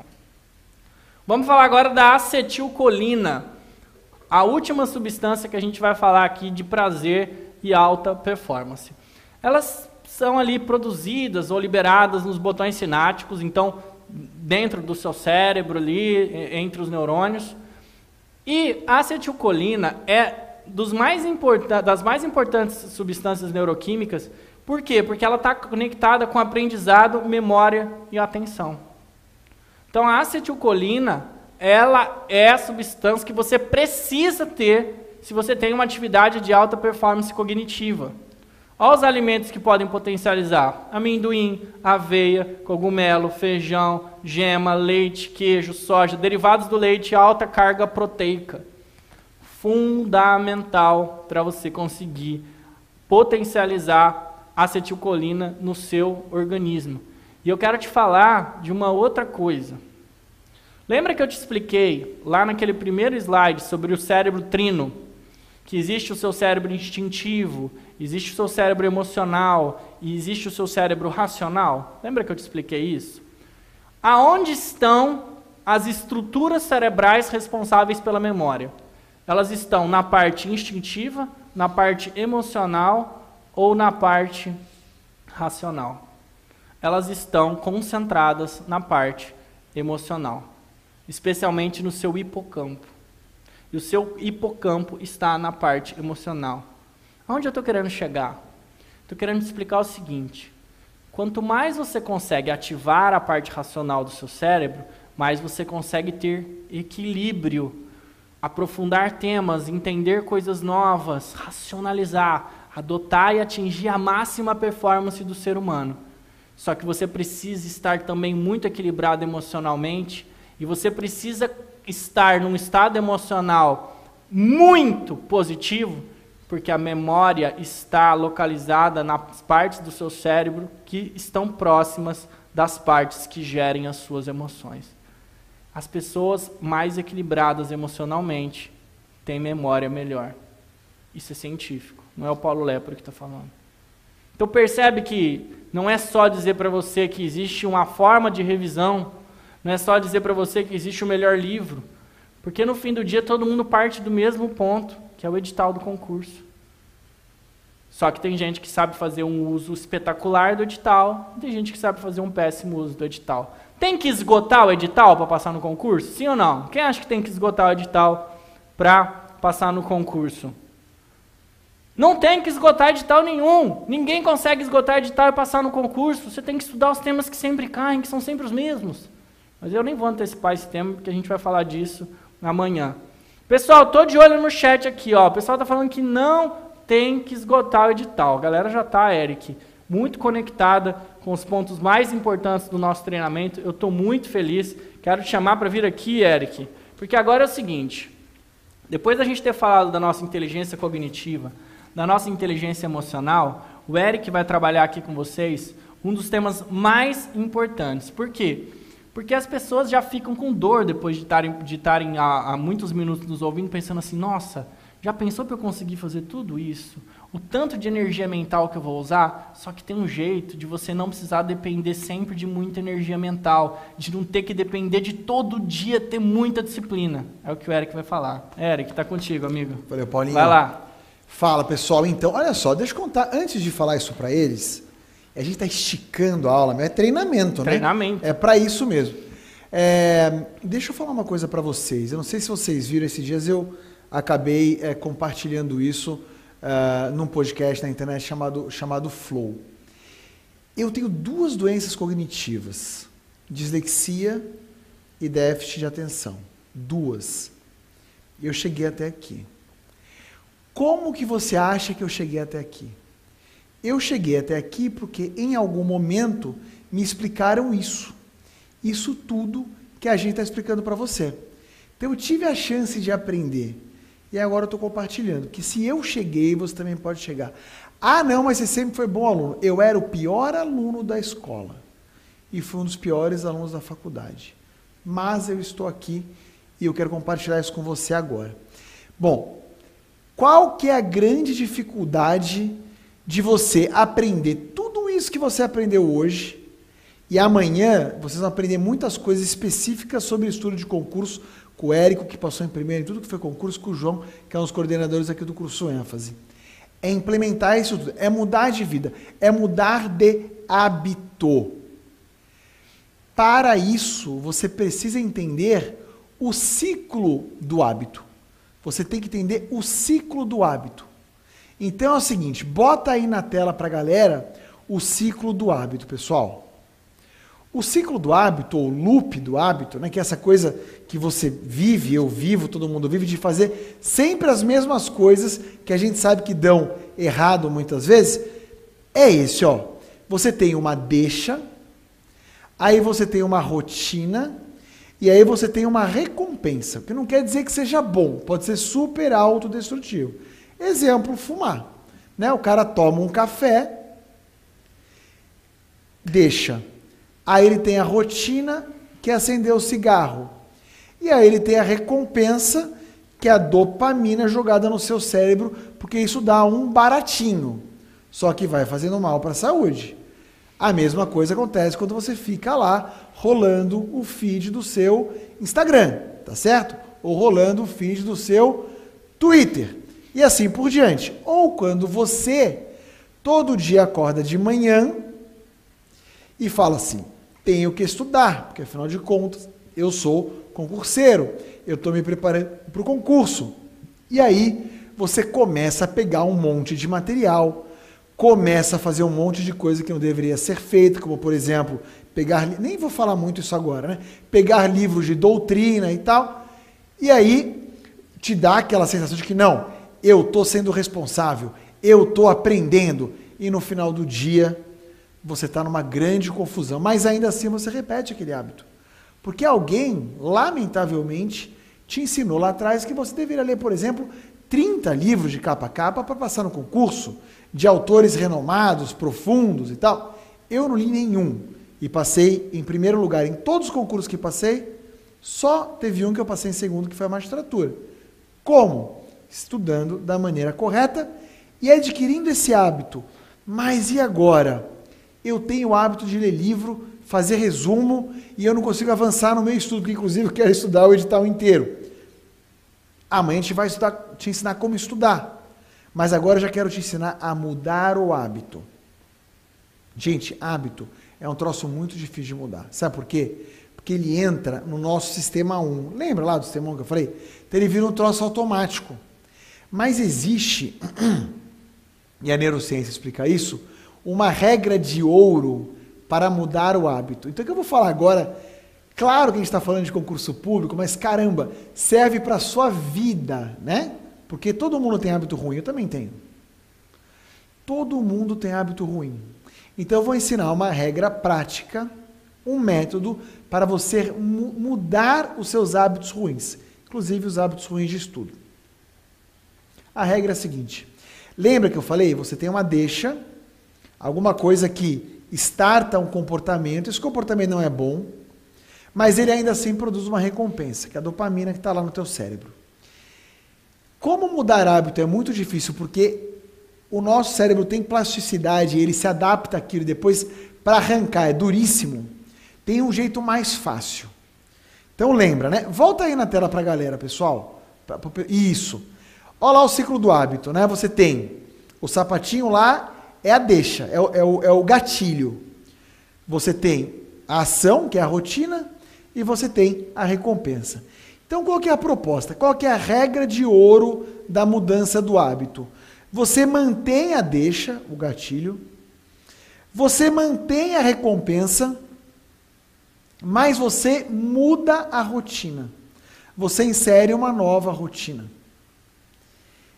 Essa é a regra de ouro da mudança do hábito. Volta aqui para mim.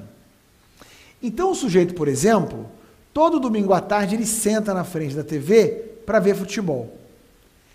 Essa é a deixa para ele encher a cara. E isso dá uma recompensa, só que depois vai prejudicar. Então ele senta para ver o futebol, mantém a, a deixa, mantém o, o gatilho, só que ao invés de pegar a cerveja, ele pega um suco. Ao invés de pegar a cerveja, ele pega uma água com gás. Ou pega uma cerveja sem álcool, por exemplo. Ele mudou a rotina. Ele mudou o comportamento para uma coisa mais saudável. E ele vai ter ainda assim surpresa, ele vai ter ainda assim a recompensa, porque é como o nosso cérebro funciona.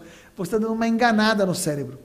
Só que você faz isso tantas vezes que quando você vai ver lá na frente, você já mudou de hábito. Bom, eu li no chat, eu li no chat que as pessoas, você falou aí, um monte de gente falou: "Nossa, eu me enrolo no estudo, não sei por onde estudar, fico perdido e tal". Bom, você tem uma deixa, né? Qual que é a deixa? Saiu o edital. Ou qual que é a deixa? Eu quero prestar concurso, é mais de longo prazo. Você tem a deixa, está todo dia na tua vida. Você já presta concurso, você já tem a deixa que, que hoje você faz? Você começa a estudar de forma estabanada. Você começa a repetir os erros do passado. A partir de amanhã, a gente vai te ensinar como estudar. Então você vai ter a deixa, porque ela já existe. E você vai em busca da recompensa. Só que agora você vai estudar da maneira correta. A gente vai te dar. O que, que o ênfase vai fazer? Ele vai trocar a sua rotina. Ele vai trocar o seu comportamento. Mas por que o Paulo passou aqui tanto tempo falando de neurociência? Porque a gente quer fazer você acreditar nisso. E principalmente, a gente quer fazer você acreditar que é por você. É por você. Você não vai mudar a rotina por ninguém. Você vai mudar por você. E tem uma outra gratificaçãozinha extra que vai aparecer depois de pouco tempo, não muito tempo, e que vai reforçar a boa rotina do estudo, que são os pequenos resultados. Lembra que o Paulinho falou de comemorar as pequenas vitórias? Eu fiz muito isso, pessoal. Quando eu fiz concurso para magistratura, eu peguei um edital, uma prova anterior, antes de começar a estudar, e fiz a prova. Fiquei lá longe, nossa, muito longe do número de corte, da nota de corte. Depois de um tempo estudando já da maneira correta, porque eu aprendi isso rápido, eu peguei uma outra prova para fazer e já melhorei em relação à nota de corte. Eu sabia que eu não estava pronto para a prova ainda, mas eu comemorei essa primeira vitória. era uma pequena vitória, era um avanço, era demonstração, era o sinal de que eu estava no caminho certo. Então eu reforcei a minha rotina, né? Que é a rotina da objetividade.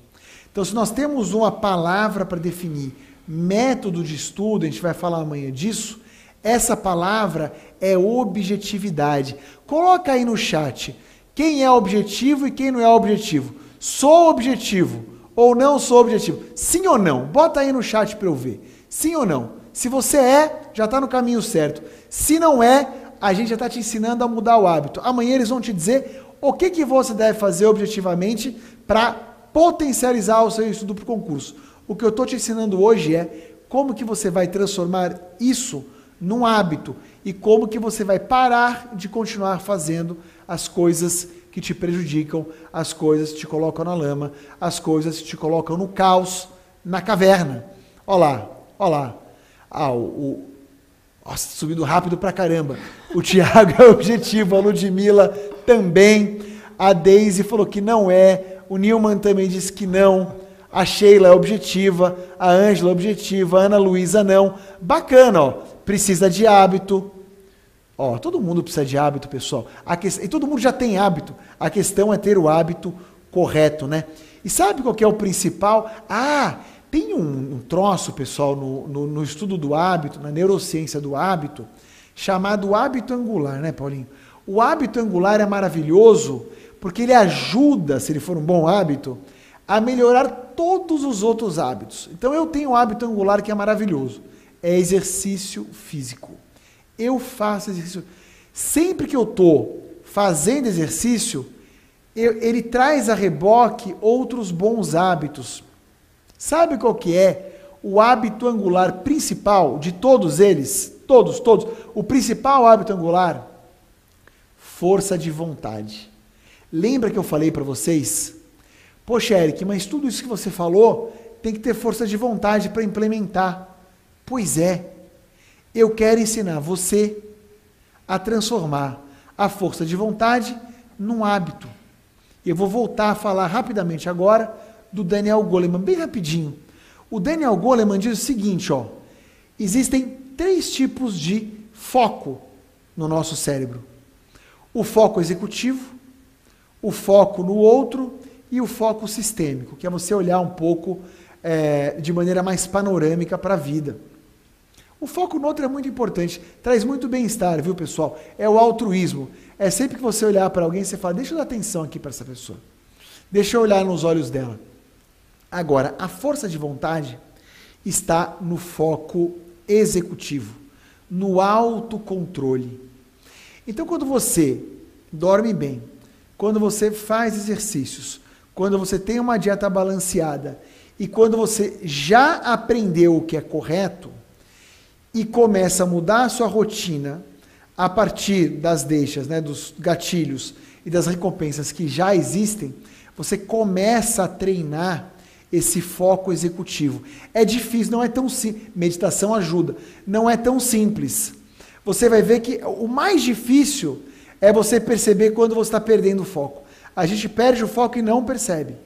Então, né, exemplo clássico: olhar o celular.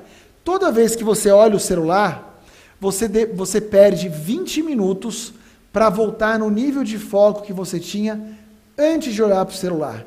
Então, está estudando? Deixe o celular longe dos seus olhos. Você não pode sequer ver o celular. Deixe em outro cômodo no mudo. É assim que você se livra disso. Quando você começa a repetir essa atividade, você já sabe que você precisa do foco executivo. Quando você começa a repetir isso, é como se você estivesse exercitando o músculo da força de vontade. Como qualquer músculo que você exercita, por exemplo, quando você vai à academia, ele cansa. Então, não quer dizer que você vai ficar 24 horas por dia dizendo eu tenho que ter força de vontade, eu tenho que estar concentrado. Não! Até porque quem está concentrado mesmo consegue fazer o trabalho em menos tempo. Quem, vou, contar um segredo para vocês aqui. Quem estuda de maneira muito focada e muito concentrada pode estudar e passar no concurso mais difícil do mundo estudando duas horas por dia estudando quatro horas por dia se tiver tempo. Então não é desculpa. Se você treinar o foco executivo, você está treinando o hábito angular mais importante da face da Terra. Aquele hábito que diferencia as pessoas ultra bem-sucedidas das pessoas normais. Você está treinando e construindo um hábito fundamental, não só para o concurso público, mas para a sua vida a força de vontade. Só isso. Mas o que a gente vai ensinar aqui, a partir de amanhã, né, Paulo, são formas muito objetivas e muito práticas de você estudar da maneira correta. Mas saiba que hoje você estuda da maneira errada. Então você vai ter que aprender a mudar de hábito. Então lembre-se do ciclo do hábito, lembre-se das suas deixas Lembre-se da recompensa. Sentir que está fazendo a coisa certa. O que você vai fazer é mudar a rotina. Mas só faça. Só faça se você acreditar. E só faça quando você entender que isso é para você. Você não está fazendo para mim, não está fazendo para agradar ninguém. Você está fazendo para você. Aí você vai fazer de verdade. Não é, Paulinho? Isso aí, mestre. Maravilhoso. E ó, eu preciso só de mais 10 minutos do pessoal. Manda bala, vem 10 cá. minutos que agora vem grande finale. Vem cá. Prático, objetivo. Boa. Vamos nessa? Manda bala. Bora, bora. Pessoal, é o seguinte. Eu preciso de mais 10 minutos. Só que esses 10 minutos vão fazer você materializar muitos dos pontos que nós trabalhamos nesse primeiro dia. Então, muito foco, muita atenção, faça por você agora. Você que está inscrito no nosso evento, você recebeu um material em PDF mais cedo, não recebeu? Coloca aqui no chat para mim, sim. Quem recebeu, coloca sim aqui no chat, eu quero saber quem recebeu. Se você não recebeu, você vai poder fazer o download desses materiais entrando em um dos nossos grupos de WhatsApp. Quem não está no grupo de WhatsApp ainda, clica no chat que está aí fixado aí em cima, tem um linkzinho fixado, clica para você entrar no nosso grupo, que você vai receber os materiais do nosso treinamento. Quem recebeu, eu quero que abra esse material agora. Que eu vou te ensinar agora a mudar a sua rotina diária. Criar um hábito, uma rotina com hábitos saudáveis, racionais na sua inteligência cognitiva. Beleza?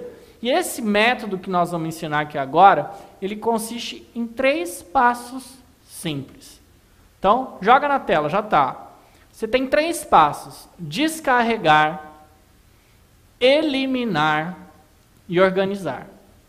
Descarregar, eliminar e organizar. Como é que você vai fazer para organizar a sua rotina agora em 10 minutos? Mudar agora, a partir de agora, a tua realidade. Como é que eu faço para colocar o material aqui? Eu acho que eu vou saber fazer. Vamos lá. Ó, esse é o material que você recebeu aí, tá? Esse é o material que você recebeu, tá aí na sua tela, tá bom? É o nosso planner de atividades. Recebeu esse material. Quem não recebeu, é só fazer o download no grupo de WhatsApp, tá? O que, que você vai fazer dentro do nosso método? Lembra qual é o método? Ó, tá na sua tela. Descarregar, eliminar e organizar. O que, é o descarregar? Voltando para o planner de novo. Descarregar é colocar no papel tudo que está na sua cabeça. O que, é colocar no papel tudo que está na sua cabeça? Primeiro, você vai descarregar listando tudo que você faz. Só que você vai listar tudo que você tem que fazer dentro do seu dia de uma forma inicialmente bem, bem, bem, bem simples de organizar. Primeiro você vai pensar Quais são aquelas atividades que tem uma frequência que você tem que fazer todo ano? Pelo menos uma vez por ano. Aí dei uns exemplos aí no material, ó. Consulta médica, pagar IPTU, pagar IPVA. Paulo, eu mal tenho carro, não estou pagando IPVA ainda. Mas pronto, você entendeu. Quais são as atividades que têm frequência anual, que todo ano você tem que fazer? Você já se viu correndo no mês de janeiro para pagar um, um IPVA, um IPTU, para pagar uma, ou para agendar ou pagar uma consulta médica que você sabe que você tem que todo ano que você não se programou, pronto, é para acabar com isso. Então, primeiro você vai listar, você vai fazer uma recuperação mental e vai, colocar aqui nesse planner, você vai imprimir ou você vai fazer com esse planner aí mesmo online, Todas as atividades que têm frequência anual. Você vai descarregar. Depois você vai colocar embaixo as que têm frequência mensal. Por exemplo, pagar aluguel, pagar plano de saúde, é, fazer compra. Tudo que todo mês você tem que fazer, pumba, você vai jogar aqui nessa lista de atividades mensais. Beleza? Depois disso, o que, que, você vai fazer? Você vai descarregar as atividades que são semanais. Aquilo que você faz toda semana, vai descarregar. Fum, coloca lá. Toda semana. Exemplo. Você vai comprar fruta e verdura, é, você vai fazer atividade física, então você, sei lá, tem algum esporte que você faz essa semana. Bota ali nas suas atividades semanais. Depois você vai colocar as diárias em outro grupo. Então, higiene pessoal, levar filho para a escola, alimentação, a rotina diária de estudo, coloca tudo ali. Tá? Então, a primeira coisa que você tem que fazer é descarregar. Olha o método, olha o método. De novo na tela. Descarrega, elimina e organiza. Primeira coisa que você vai fazer é descarregar. Agora vamos entender como é que você vai trabalhar cada uma dessas listas. Como você vai ter listado todas as suas atividades, que você pode começar a fazer agora, depois você vai pegar cada atividade, por exemplo, pagar a escola do meu filho. É uma atividade que você tem todo mês. Aí você vai olhar para essa tabela que está aqui, aqui do lado, que a gente chama de matriz de Eisenhower. E vai tentar encaixar o pagar a escola do filho em um desses quatro quadrantes. Pagar a escola do seu filho é urgente ou não urgente? Pô, Paulo, eu acho que é, que é urgente. Por que, que é urgente? Surge de repente a necessidade de pagar a escola? Não, é não urgente. Não, Paulo, ela é muito importante. Primeiro eu te perguntei de urgente. Agora olha aqui, ó, nesse eixo aqui vertical, tem para você avaliar se ela é importante. Ela é importante, não é? Ela é importante. Mas ela é urgente? Ela é urgente só se você não agendar. Então, pagar a escola do seu filho é muito importante, mas ela não é urgente, ela só fica urgente se você não tiver agendado. Então você enquadra essa atividade lá no quadrante do importante e do não urgente. Você sofreu um acidente, tem que ir para o hospital. Essa atividade é importante ou não importante? É importante. Ela é urgente? Ela é urgente. Tem como você agendar? Não, você tem que ir na hora. Seu cachorro ficou doente, seu filho ficou doente, você tem que parar tudo e fazer são as atividades que ficam no quadrante do urgente e importante. Então você vai pegar todas as atividades, tudo aquilo que toma o seu dia a dia, sua rotina, e vai encaixando ali, fazendo uma análise mental e enquadrando ali dentro da matriz de Eisenhower. Colocando urgente, importante, fica ali naquele quadrantezinho, urgente, é, é, importante, não urgente, fica aqui, não urgente e não importante, urgente fica aqui, não urgente, não importante fica nesse último grupo. Aí olha só aqui no material. Olha lá o que está escrito. No quadrante de urgente e importante são as coisas que você tem que fazer imediatamente. Tem que machuquei, tem que ir para o hospital. Isso você tem que fazer imediatamente. Então faz agora. As coisas que são importantes, mas não são urgentes, você vai fazer o quê? Você vai agendar. As coisas que são urgentes, mas não são importantes, você vai tentar delegar. Tá? Então, é, por exemplo, eu preciso ir comprar água porque acabou a água da minha casa. Será que é você que precisa ir, ir, comprar água você pode fazer um acordo com a sua esposa, com o seu marido, de repente pedir pelo telefone? Dá para você delegar ou automatizar? Então, fica aí nesse quadrante. Delega ou automatiza. Tem muita coisa que dá para você automatizar. E lá no último quadrante é aquilo que não é nem urgente e nem importante. Por exemplo, Paulo, é, eu sou colecionador de figurinha. E aí vai ter uma exposição de figurinha. Já, eu estou falando esse exemplo que já me contaram isso. E aí são só dois dias, eu preciso ir lá ver essa exposição de figurinha. Aí eu às vezes brinco com a pessoa, tá, isso é urgente e importante? Será que não dá para eliminar? Tem muita coisa na nossa vida que a gente consegue eliminar, que a gente acha que são tarefas urgentes, importantes, na verdade elas não são nem urgentes e nem importantes. Então pronto, essa ferramenta ela vai te ajudar a ter clareza.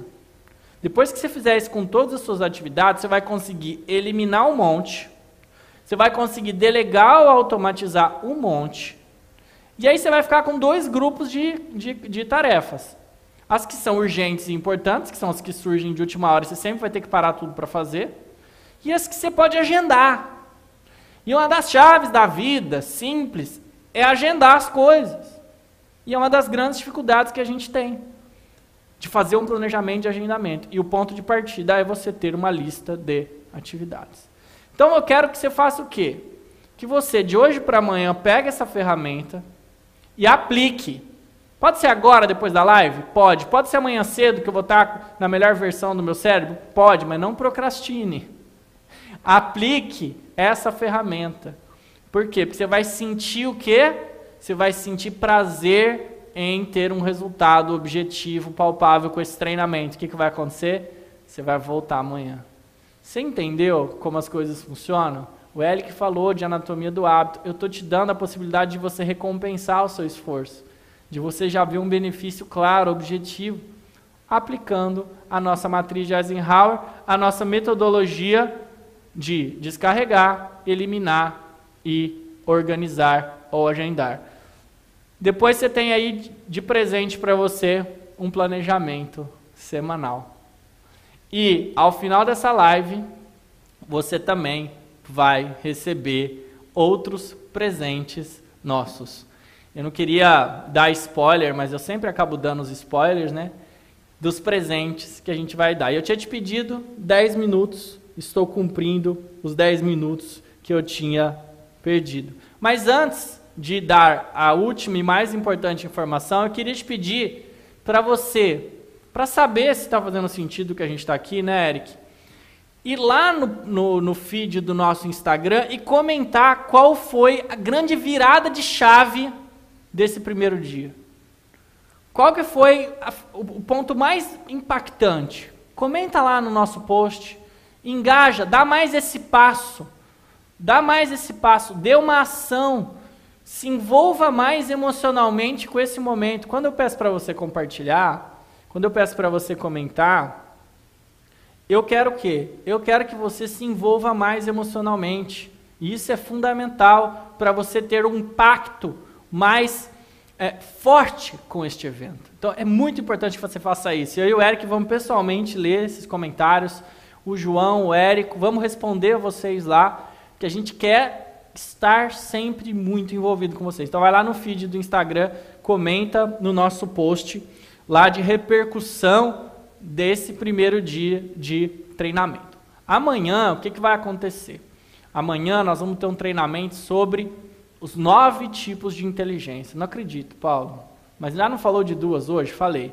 Mas dentro dos nove tipos de inteligência do Howard Gardner, que é um ponto que a gente vai trazer amanhã, tem três tipos que nós não vamos revelar hoje, que são os três tipos de inteligência mais importantes para você desenvolver dentro da nossa superinteligência.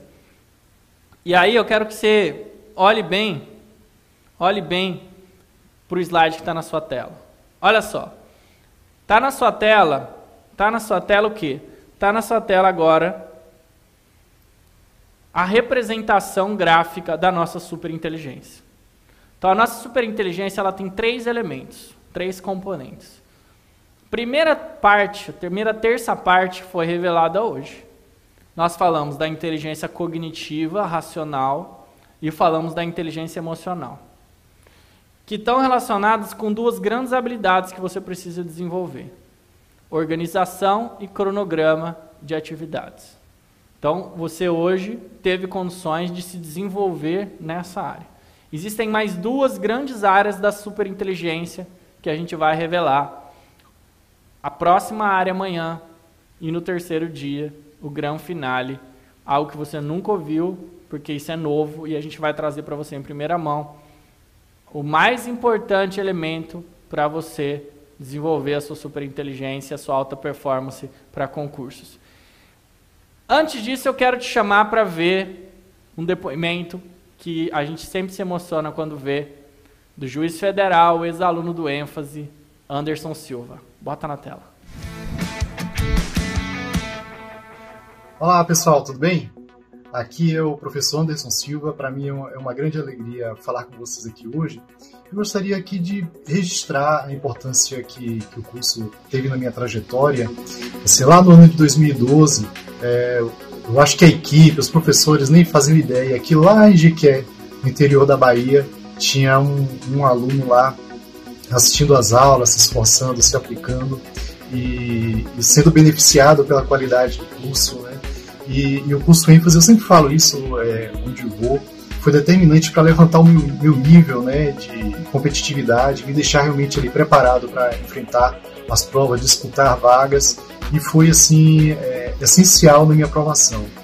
Então, é, esse é só um registro para mostrar a vocês como o trabalho de todos vocês assim possui possui um impacto muito grande na vida de pessoas que vocês não conhecem, né, que vocês nem, nem fazem ideia da existência, mas que conseguem alcançar, realizar os seus sonhos graças ao trabalho de vocês. Então fica aí registrado esse depoimento e o meu agradecimento a cada um participante, cada um colaborador, cada um que participa é, desse trabalho magnífico que é feito pela. Um abraço.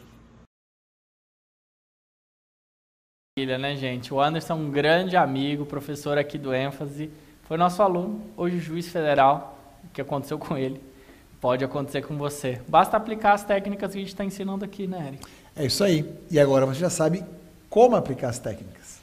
Muito bem. E então, depois de duas horas de treinamento, em primeiro lugar, parabéns a você por ter conseguido dedicar este tempo de qualidade a você, que é quem importa, né, Eric? Deixa eu perguntar uma coisa, pessoal. Vai lá. Galera, olha só. Responda com sinceridade mesmo. Alguma vez você já viu algum treinamento gratuito desse nível? Ensinando isso que a gente ensinou para vocês hoje? Coloca aí no chat. Se você já viu ou não. Não é por acaso, Eric, que o ênfase há mais de 20 anos aprova as pessoas nos concursos jurídicos de alto desempenho. No último concurso para juiz federal TRF3, 100% dos aprovados foram alunos do ênfase. É seriedade, respeito com teus sonhos, técnicas adequadas, científicas e um alto nível de respeito com os nossos alunos. Um treinamento gratuito para poder democratizar essa preparação para todo mundo. E amanhã vai ser absolutamente incrível com o Érico Teixeira, juiz federal, professor do ênfase, aprovado em primeiro lugar no concurso, professor João Mendes, coordenador do curso ênfase, o melhor professor de direito constitucional do Brasil, e vai ser absolutamente incrível. Quero dar de novo os parabéns para você que esteve aqui e que curtiu. Quem curtiu aqui no chat, coloca a hashtag aí do caos até a posse. Foi do caos até a posse hoje, Eric? Ah, foi o primeiro passo, né? Ah, Tem mais dois ainda faltando. Foi sim. Pessoal, muitíssimo obrigado. Apliquem a ferramenta, façam o download, comecem a se organizar. Aproveitem esse momento para dar esse primeiro passo importante. Amanhã tem mais e vocês vão receber surpresas aí no grupo de WhatsApp. Mapa mental e resumo desse primeiro dia. Mas só quem tiver nos grupos de WhatsApp. Que bacana, hein? Legal, pessoal. Demais, demais.